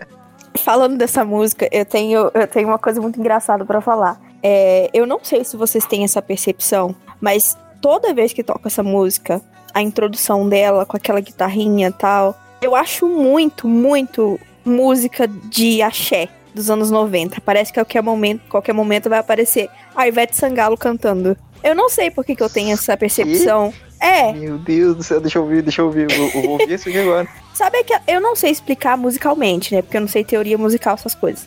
Mas é o som especificamente da guitarra. É... Eu não sei explicar, gente, mas eu acho muito música de axé, essa guitarrinha que toca no início. Cara, é, o timbre da guitarra me lembra um pouco Timbre. daquela... exatamente isso. Eva. Isso, Não, exatamente. Eu não lembro o nome dela. Mas você Eva captou. Minha Sim, pequena Eva. Cara, a- agora eu lembrei. Agora eu lembrei de quando o Parangolé plagiou o Angra. Plagio, eu também lembro dessa treta. mas foi com Nova Era, né? Se não me engano. Sim, sim. Cara, eu gosto muito dessa música, principalmente do vocal do Edu, que tá um pouco mais rasgado, principalmente naquela. Tem uma fase específica que eu acho que é Country What Is Left for the Illusion of my, in My Mind, que ele dá uma rasgadinha com Sim. Cara, é muito doido essa parte. Também destacar que, in my mind. que, tirando o Temple of Hate, essa música tem o melhor solo de guitarra do álbum. O solo dessa música é fantástico. Amém! Aqui, aqui o Kiko aparece novamente, meu. Aparece muito bem. Eu acho que é o solo mais, mais foda do álbum, se pá, meu.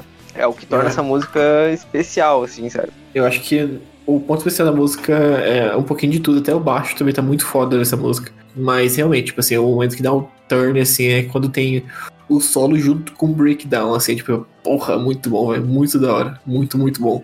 E assim, fazendo referência ao que a Carol disse, ah, ela tem uma percussãozinha assim no início que remete um pouco a esse lance tipo, de, de música brasileira, assim, sabe? Aqui dá pra ver de novo. É bem pois sutil, é, tô assim. falando. Eu não sei explicar o que que é. Porque eu não manjo de música assim.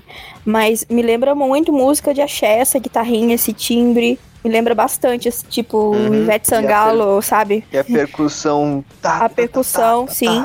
Tá, Exatamente. tá, tá, tá. Mas, além disso, eu não sei se vocês sentem também, tem essa percepção, mas essa música, principalmente no início, ela me passa uma vibe de esperança. Eu não sei se tem a ver, mas ela me passa uma vibe de, tipo, música esperançosa, assim, sabe? É um negócio Ah, que não dá pra descrever direito. Mas pra mim, é- ela tem essa cara, essa vibe. Ah, eu a, a letra da música, assim, no, no finalzinho da música, quando ele fala, tipo, durante a noite toda, até o final dos tempos, é, atrás da Morning Star, assim, tipo, é, é bem esperançosa essa música. É bem, tipo assim, porra, eu vou atrás, eu vou, eu vou, eu vou conseguir, sabe? Tipo, E eu acho que até a parte sinfônica do início da música, ela tem um crescendo assim que eu acho que dá uma, uma, uma- esse sentimento assim que eu falou. Acho que faz sentido mesmo. Não, com certeza. E isso, assim, se, se a gente for pegar, combinar isso aí com a sonoridade da música, a, a- sonoridade com a letra da música, assim, combinar isso aí, ah, dá pra entender, assim, de alguma forma, que essa estrela da manhã que ele vê,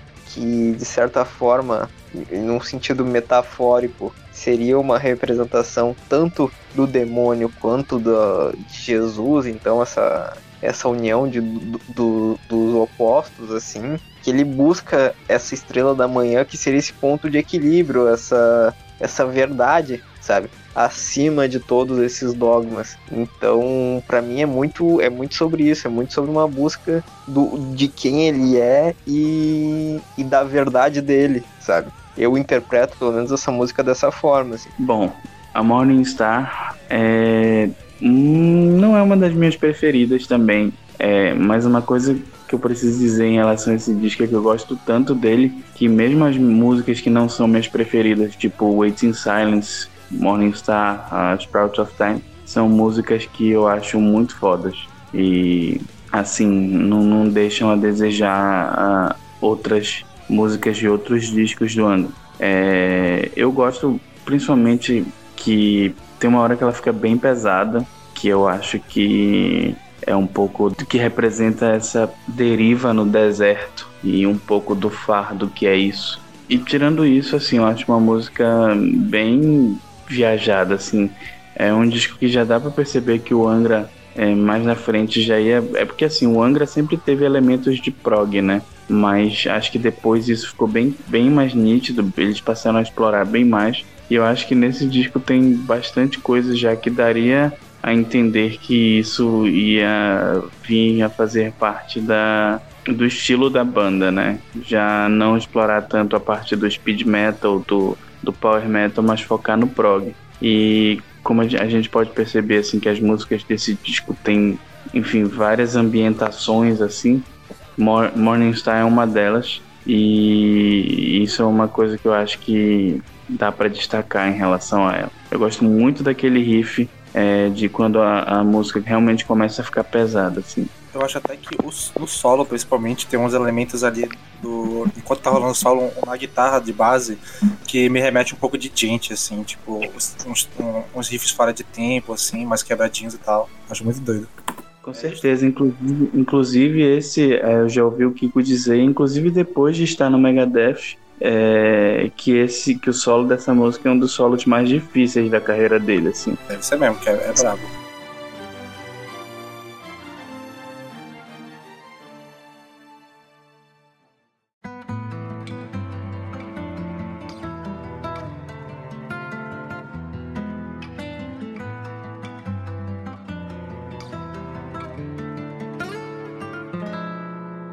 Finalizar o álbum, né, com músicas com letras e tal, tirando o último instrumental, nós temos a Late Redemption, que traz a última participação e talvez a melhor participação do álbum, né? Sim. Então, cara, essa, a letra dessa música basicamente são os últimos momentos da vida do, do Shadowhunter, né? E é o momento em que ele, em que ele faz um, um apanhado assim de toda a jornada dele, de tudo que ele passou, todo o destino dele, todas as concepções que ele alterou a respeito da religião e tudo mais, e do conceito de amor, né? Do amor ter abandonado o mundo para ele após a morte da família e tudo mais. Então, assim, é basicamente ele falando então, agora eu tô pronto para redenção da minha alma, agora eu tô pronto para para abandonar esse plano porque eu vivi o que eu tinha que viver, eu fiz o que eu tinha que fazer, então para mim isso aí é, é, é, essa canção é perfeita pro fim do álbum justamente por causa disso, né? Ela é um ela é uma catarse assim da jornada do do Shadowhunter. E cara, o Milton é, é incrível para transpor essa essa ideia, sabe?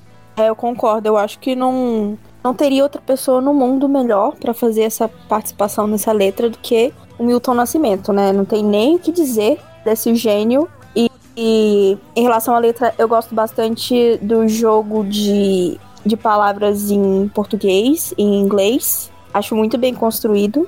E é isso, é, junto com Angels and Demons e Winds of Destination, essa é uma das melhores músicas do álbum para mim. É uma das minhas preferidas e que fecha perfeitamente o conceito do álbum.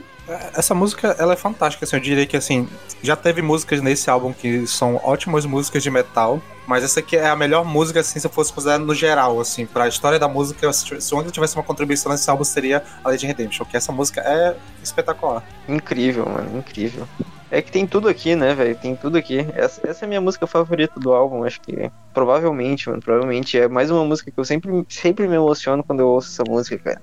Puta que pariu, velho. E aqui, novamente, o, o Edu tá muito bem aqui também na, na interpretação dele, assim. Indo do mais contido até a explosão no, no final da música. E ele, e ele faz bem esse contraste com o Milton, assim, que, porra, o Milton é praticamente. A voz dele é praticamente, sei lá, de uma, de uma entidade, assim, que tá vindo te buscar, assim, sabe? Porra, isso é muito foda, sabe? Ah, eu amo quando ele canta Nada Além do Amor é o que parece. É muito lindo. Sim, meu Deus. Isso é Então, né, eu falei que o álbum poderia ter acabado em No Pain for the Dead.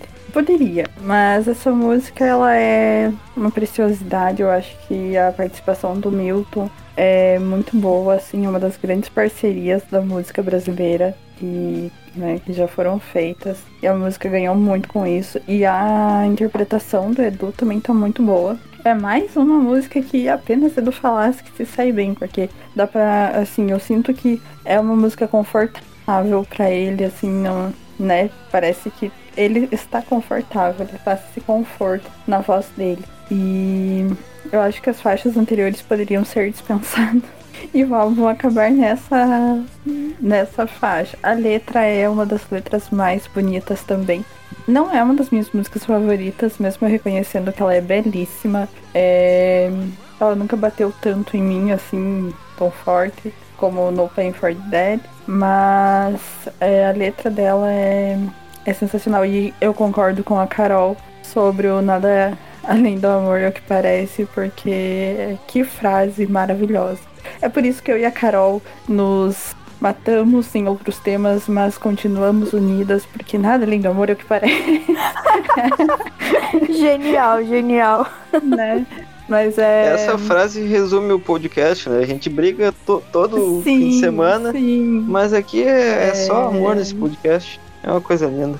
Que música? É outra, assim, e a letra dela, eu acho que essa música, o foco, a gente fala de interpretação e tal, mas o foco é a letra e é a letra que, graças à interpretação que o Edu e o Milton fazem, que ela se abrilhanta, assim, ela vai pra uma outra. Uma outra, E assim, um outro patamar. e, e é muito engraçado porque, pô, misturar uma, uma música, pegar, pegar uma música e misturar em inglês com português poderia ficar tosco, sabe? Uhum. Poderia ficar tosco. Exatamente, mas é se a muito letra, bem se a feito. letra, é, se a letra não fosse tão sutil e a melodia encaixasse tão bem na melodia, sabe? Porque, pô, já, já é complicado tu compor em português, compor uma melodia vocal em português é algo extremamente difícil e tu ainda encaixar com outro idioma, assim, é uma nesse, nesse nível de profundidade, de emoção, cara, essa é, é, é a simplicidade que torna tudo complexo e bonito, sabe? Eu acho que não importa o que tivesse na letra e tem Milton Nascimento, eu acho que ia ficar perfeito de qualquer jeito, cara. A, a emoção que, que o Milton passa na voz dele é, sei lá, indescritível. Concordo. Mas falando assim, a minha reação à música, eu disse desde o começo que eu não, não conhecia nenhuma música e não sabia de nenhuma participação. E foi muito louco ouvir essa música a primeira vez, porque eu tava ouvindo meio que olhando pro Spotify e prestando muita atenção. Foi um momento assim que eu não tava fazendo mais nada, tava só prestando atenção na música. E essa semana eu tenho ouvido muita música brasileira. E na hora que começou essa música, os primeiros 20 segundos que tem só o violão e aparece uma voz de fundo, eu não consegui identificar que voz de fundo que era, mas eu falei, véi, que? Eu pausei a música e falei, pera, tá parecendo. Tá parecendo Chico Buarque, velho. Aí eu fui ver e parece, parece muito a mistura de. a- o começo da música A Banda, o começo da, da música é, Construção, parece a Roda Viva, parece um pouco da Roda Viva, que também tem aquela, aquele vocal meio coral pro fundo assim. Eu falei, caraca, que da hora. Eles pegaram um- um- uma, uma música. Tem uma música de metal que no começo que parece que é MPB, né, cara? Que da hora, que maneiro. Aí quando começou o Milton Nascimento, eu falei, caralho, não é possível não, eu vou chorar. Eu quase chorei. Mas. Sério, foi muito bonito, foi, foi muito louco ouvir essa música pela primeira vez sem saber que tinha Milton Nascimento, eu não fazia a menor ideia, e quando eu ouvi eu fiquei tipo, mano, arrepiou tudo, assim, muito bonito Cara. A mistura do vocal do Milton, Milton tão grave com o cantar do, do Edu, tipo, quase chorando e lamentando também. Hum. Ah, é muito bonita essa música, é perfeita, é maravilhosa, é. Sei lá, é que nem o, o Sander falou, acho, a Carol, não sei. Ela transcende o, o, o quão bom o álbum é, assim. O álbum é muito bom, muito bom. Essa música, ela transcende, assim, tipo, eu botei essa música na minha playlist de metal e de MPB. Concordo Perfeito, que ela mano. transcende completamente. Ela, ela é tudo isso, tá ligado? E, mano, porra, ver essa música ao vivo, mesmo o Edu estando precário hoje em dia e tal, cara, é muito emocionante, tipo, com a plateia toda cantando junto, tá ligado? Isso é um momento foda, assim, de show, tá ligado? Eu acho muito boa a interpretação dele, principalmente na, na, na frase Please the ones you love before you miss them, que é muito profunda.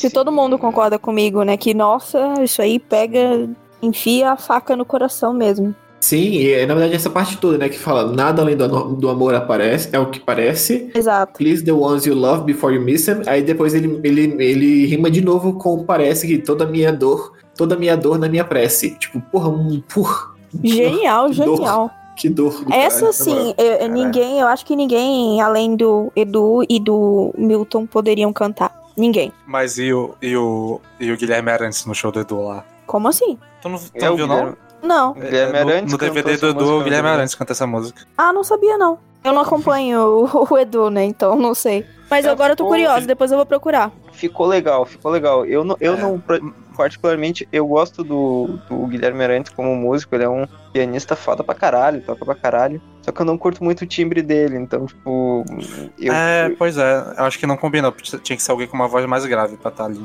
É, ele tem, é que tem a voz anasalada, eu acho meio, meio chatão, assim. Mas ficou legal, Mas- meu, ficou legal. Cara, então, uma coisa que eu acho que é mérito pra caralho do Rafael é que, como a galera já falou, mas assim, acho que tem que ter muita sensibilidade pra fazer uma composição com dois idiomas se sobrepondo, né?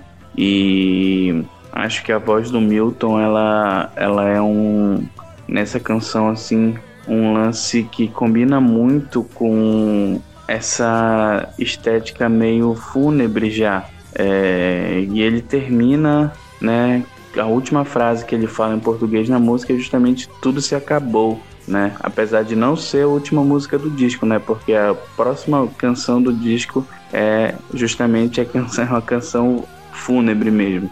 E acho essa música muito boa. Eu tenho a impressão assim, é, igual como eu falei com No Pain for the Dead, parece uma balada, mas não é uma balada, porque ela é uma música feita para ser meio melancólica mesmo também. E é isso, eu acho que ela encerra as músicas com, com, com letra, né? é, de maneira brilhante e ela dá um, um, um aspecto de encerramento mesmo, de fechamento de ciclo que eu penso que era a intenção da banda com, com, essa, com essa canção. Então, muito sensível, de muito bom gosto. É, Edu mandando, mandando ver também. E acho que também é uma, é uma das. Eu não vou dizer assim que é uma das melhores parcerias da música brasileira, mas quando se fala de música brasileira envolvendo heavy metal, certamente é. E acho que a gente pode aproveitar logo pra mencionar aqui rapidamente, né, Gate 13, que é a música que finaliza o álbum, que é basicamente um instrumental que compila os temas das músicas anteriores do álbum, né? Acho que fica- serve muito bem pra finalizar, fecha, fazer esse fechamento e tal, relembra algumas coisas e fecha muito bem. É um instrumental muito legal, eu gosto bastante. Ela passa meio que a ideia do Ouroboros, né? Do ciclo e tal, a cobra que engole o próprio rabo e tal. Ela tem esse, essa pegada, assim, sabe? É, eu acho que essa música, Eu ela acho que é isso, mano. fecha muito bem o álbum. Uma música instrumental que, que traz os elementos das músicas anteriores de todo o álbum. E eu acho ela belíssima. Assim, eu não vou dizer que eu, que eu não termino de ouvir o álbum logo da, depois da Late Redemption. Mas apesar disso, é, eu gosto bastante dessa música. Ela é só pra ficar tocando quando, quando o pessoal tá jogando palheta e tal, né? É. Mas é, Aham. É tipo isso mesmo, mas é, mas é uma boa música, é uma boa música. não, é legalzinho. Menos do DVD do Duke, ele resolve colocar lá em primeiro, fica chatando, nossa. Pois é, cara, ali eu. eu a- Mas que burrice, hein? Eu até não, não me incomodei com ela com ela tá em primeiro. O problema foi toda aquela introdução que tem antes dela começar. Depois ainda tem a Deus Levult, tá ligado? Então ficou muito. Podiam ter espalhado, sabe?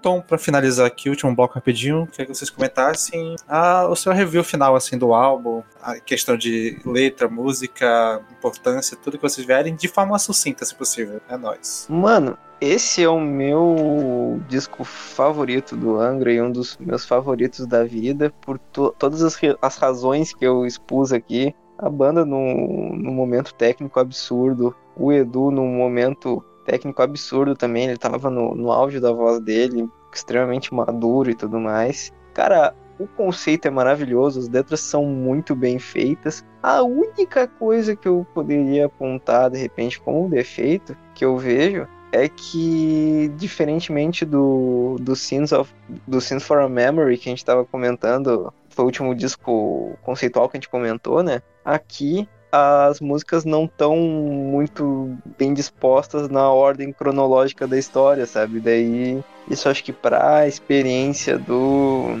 de um álbum conceitual isso não fica tão legal. Só que, porra, a sonoridade consegue transportar perfeitamente o que é todo o conceito, tudo que a letra quer expressar e, porra, mano, esse aqui é um dos grandes álbuns da história do power metal e do metal nacional. É uma obra-prima, tá ligado? Não tem muito o que falar além disso. Concordo com Peralta. É uma obra-prima Oi. e eu não. Eu, eu, sinceramente não, não vejo defeito do início ao fim. Eu não vejo defeito nesse álbum. É, é um dos, dos mais importantes da minha vida, porque foi por causa dele que eu conheci o Angra, né? É, não está entre os meus preferidos do Angra no geral, mas do Angra da fase Edu, ele é meu preferido. E, nossa, esse CD aqui, quase que eu furei ele de tanto ouvir na vida. eu tava um bom tempo recentemente sem ouvir. E ouvi, né, antes desse, de fazer, de gravar esse, esse episódio. E todos aqueles sentimentos voltaram. E genial esse álbum. Nem tenho mais o que dizer. Gosto muito. Eu acho que até os ouvintes vão re- reparar que durante esse episódio a gente pareceu um pouco não tão estudado que nem a gente estava nos outros episódios de álbuns, mas é porque o Temple Shadows é um álbum que tá tão presente na vida do metaleiro BR, né, que gosta de power metal, que tipo, eu vi tantas vezes esse álbum que eu não, não precisei estudar tanto assim pra episódio, né, só fiz dar uma re- reouvida e tal. Apesar de ter mudado um pouco minha opinião sobre o álbum de uma forma até um pouco mais negativa enquanto eu ouvia, porque é realmente power metal desse estilo não é uma parada mais que eu gosto, gosto de ouvir com frequência, então, tipo, não vai ser uma parada que eu ouvi sempre. Mas, tecnicamente, não tenho que tirar do álbum, tirando a Wishing Well, que realmente eu acho uma música dispensável, mas fora isso, todas as músicas, até as que eu não acho tão legais, assim, estão lá, merecem estar lá, mas a Wishing Well realmente é poder de ser saído. E, assim, é, tem um puta legado na música, no metal, no metal brasileiro, né? Todo a, o rolê que teve por muito tempo foi a referência de álbum pra Power Metal no Brasil era o Temple of Shadows, por causa da toda a parte é, conceitual e tal, quem viu o álbum e tal. E assim, eu gosto bastante, eu acho que é um álbum que eu vou levar pra sempre, mas realmente não é uma parada que eu vou ouvir com tanta frequência. E provavelmente quando eu ouvir, eu não vou ouvir ela inteira, eu vou recortar algumas músicas específicas pra ouvir, porque é o que mais é, combina nessa forma de ouvir, assim, porque realmente dá uma cansada, assim, esse Power Metal 90 2000 demais pra mim, mas ainda assim é um puta álbum. E também eu não posso, até como eu falei durante o episódio, né, essa, esse álbum fez, me ajudou a me entender como ser humano e ajudou também a minha, é, meu crescimento ali na minha adolescência, então, tipo, ele tem uma importância, um apego emocional muito grande com ele, apesar de não ser mais o que eu ouço hoje em dia, mas ainda tenho esse carinhozinho por ele. Ah, o fato de ser Power Metal 2000 pra mim é uma das paradas que eu tenho certeza que eu vou voltar, tá ligado? É, foi muito bom finalmente ouvir esse álbum inteiro e entender o que ele. as mensagens dele, porque um dos, dos preconceitos que eu tinha antes de conhecer o álbum era tipo, ah, mano, na moral, não quero ouvir Power Metal sobre cruzada, tá ligado? Mas ele é muito mais denso, muito mais. tem muito mais nuan- nuance do que imaginava. Então foi muito bom ouvir esse álbum, de verdade. É, inclusive eu tenho que ouvir a discografia do Angra, porque até hoje não ouvi. E, sei lá, as lições que ficam na minha cabeça, tipo, parar um pouco de preconceito. Tipo, tem alguns clássicos que eu tenho que ouvir, e esse é um clássico da música brasileira, com certeza. É, e, porra, eu nunca vou esquecer The Temple of Hate e Late Redemption. São as músicas, assim, que eu. Vai, vai, vai estar pra sempre nas minhas playlists, sempre, e, tipo, a emoção que Late Redemption passa vai ser difícil outra música do Angra ou outra música do Metal, assim, passar ultimamente pra mim. Bom, esse não é o meu álbum favorito do Angra. Não é o meu álbum favorito nem da época do Edu, porque eu prefiro o Rebirth. E é estranho falar isso depois de ter enaltecido emocionadamente várias faixas desse álbum, né? É, mas assim, eu acho que tem faixas muito boas e faixas que têm muito significado pra mim, como eu falei, tem faixas aí que só foram ganhar um significado pra mim hoje em dia. Levaram-se anos para amadurecer em mim essas músicas, mas o conceito é um conceito que não não me comove assim, não me não me cativa. Eu acho que o Holy Land tem uma, um conceito bem mais interessante. Eu não falo isso por vice, mas é que eu prefiro quando uma banda brasileira fala de coisas aqui do Brasil, sabe? Coisas relacionadas à, à nossa história, nossa, né? Nenhum problema com. Eu gosto de coisas sobre é, história de outros lugares, né? História europeia, outras religiões e tal. Eu acho interessante, mas eu acho que também é até um tema saturado pro power metal. Então, o conceito desse álbum é um conceito que não não me cativa. E talvez por isso eu goste mais das músicas que eu consigo ressignificar, que eu consigo é, atribuir outros significados, né, mais pessoais para elas. É, sobre o álbum, assim, eu acho que queira eu ou não, independente das minhas opiniões sobre ele, ele é um álbum que se tornou um clássico do metal, né? Ele é um álbum incontornável da história do metal brasileiro. E eu acho que muito disso se deve ao Edu e precisamos reconhecer o trabalho do Edu, claro que é uma banda, então é um trabalho conjunto, né? Mas conjunto. é, mas é, eu acho que também ali nessa o momento do Edu ele foi muito bem usado nesse álbum. E, mas na minha opinião sobre esse álbum é isso. É um bom álbum, mas para mim é ok. Eu acho que eu nunca mais vou escutar ele inteiro, vou escutar algumas faixas só e ficarei nisso. No Pain for Dead segue sendo o hino da minha vida. Um dos hinos da minha vida. Então, é, eu me identifico com o lance é, que algumas pessoas falaram aqui sobre se me apresentassem o conceito do disco hoje, a ideia hoje, eu muito, eu muito possivelmente iria torcer o nariz. Até porque, mesmo dentro do metal, é muito difícil eu consumir power metal hoje. Mas esse disco em específico, assim, é o meu favorito do Angra. E o Angra foi uma banda que, por muito tempo, representou muita coisa em um determinado período da minha vida, minha juventude mesmo, sabe? Tanto Angra quanto Xamã, quanto André, solo. E desses discos todos, assim, dessas três bandas, o Temple of Shadows é o meu favorito. Eu acho que ele é um expoente. É... Tem até uma história pessoal engraçada que, que, enfim, eu não consegui ver o show, porque o juizado de menores, na época eu tinha 10 anos, eu não pude entrar. E eu fiquei bem chateado. E foi um disco que eu comecei a ouvir na época do lançamento mesmo. Então, assim, para mim é um disco que eu ouço até hoje, ouço inteiro, inclusive Wishing Well. Mas, inclusive na estrada, né, eu, eu, viajei da minha cidade. Na estrada eu vim ouvindo o disco para fazer esse episódio e foi legal, eu pude reescutar ele mais de uma vez. E para mim é um disco que representa muita coisa. Assim. É, é um disco que eu certamente vou continuar ouvindo até, enfim, o final dos meus dias. Mas realmente não é mais a minha pegada esse tipo de, de som. Eu não, não me interesso mais em pesquisar outras coisas nesse mesmo sentido. Mas o Temple of Shadows para mim é um marco.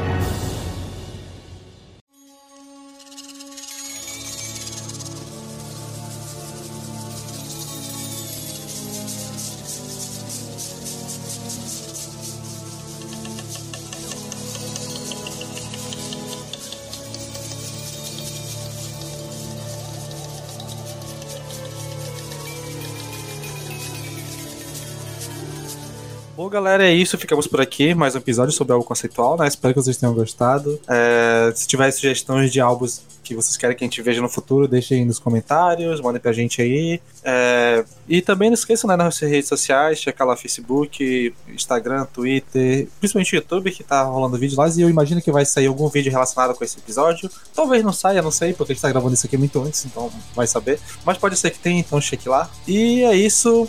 Até semana que vem. Então, galera, a indicação de hoje é para quem curte um crossover bem podre, Soul Fast, Soul Good, Soul Gralha, o novo EP da banda de Manaus, Rolamento Atômico. Eu indico e é muito maneiro. Deem uma moral aí pro- pros moleques. Agora fiquem com a música Pequenas Igrejas, Grandes Negócios.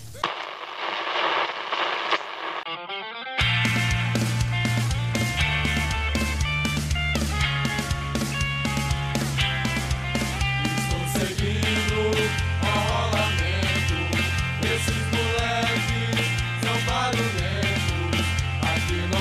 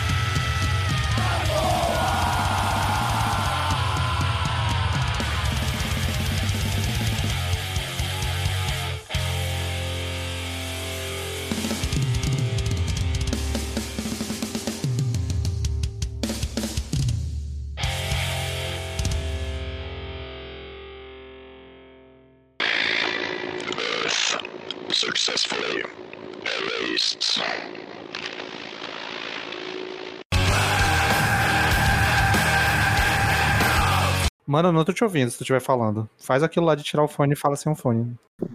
Oi, eu sou o Goku, caralho.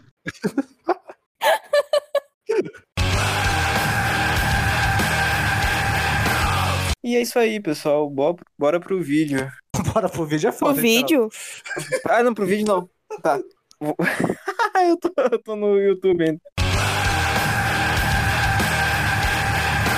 Posso falar? Pode. Eu tô de olho hein? Lá vem.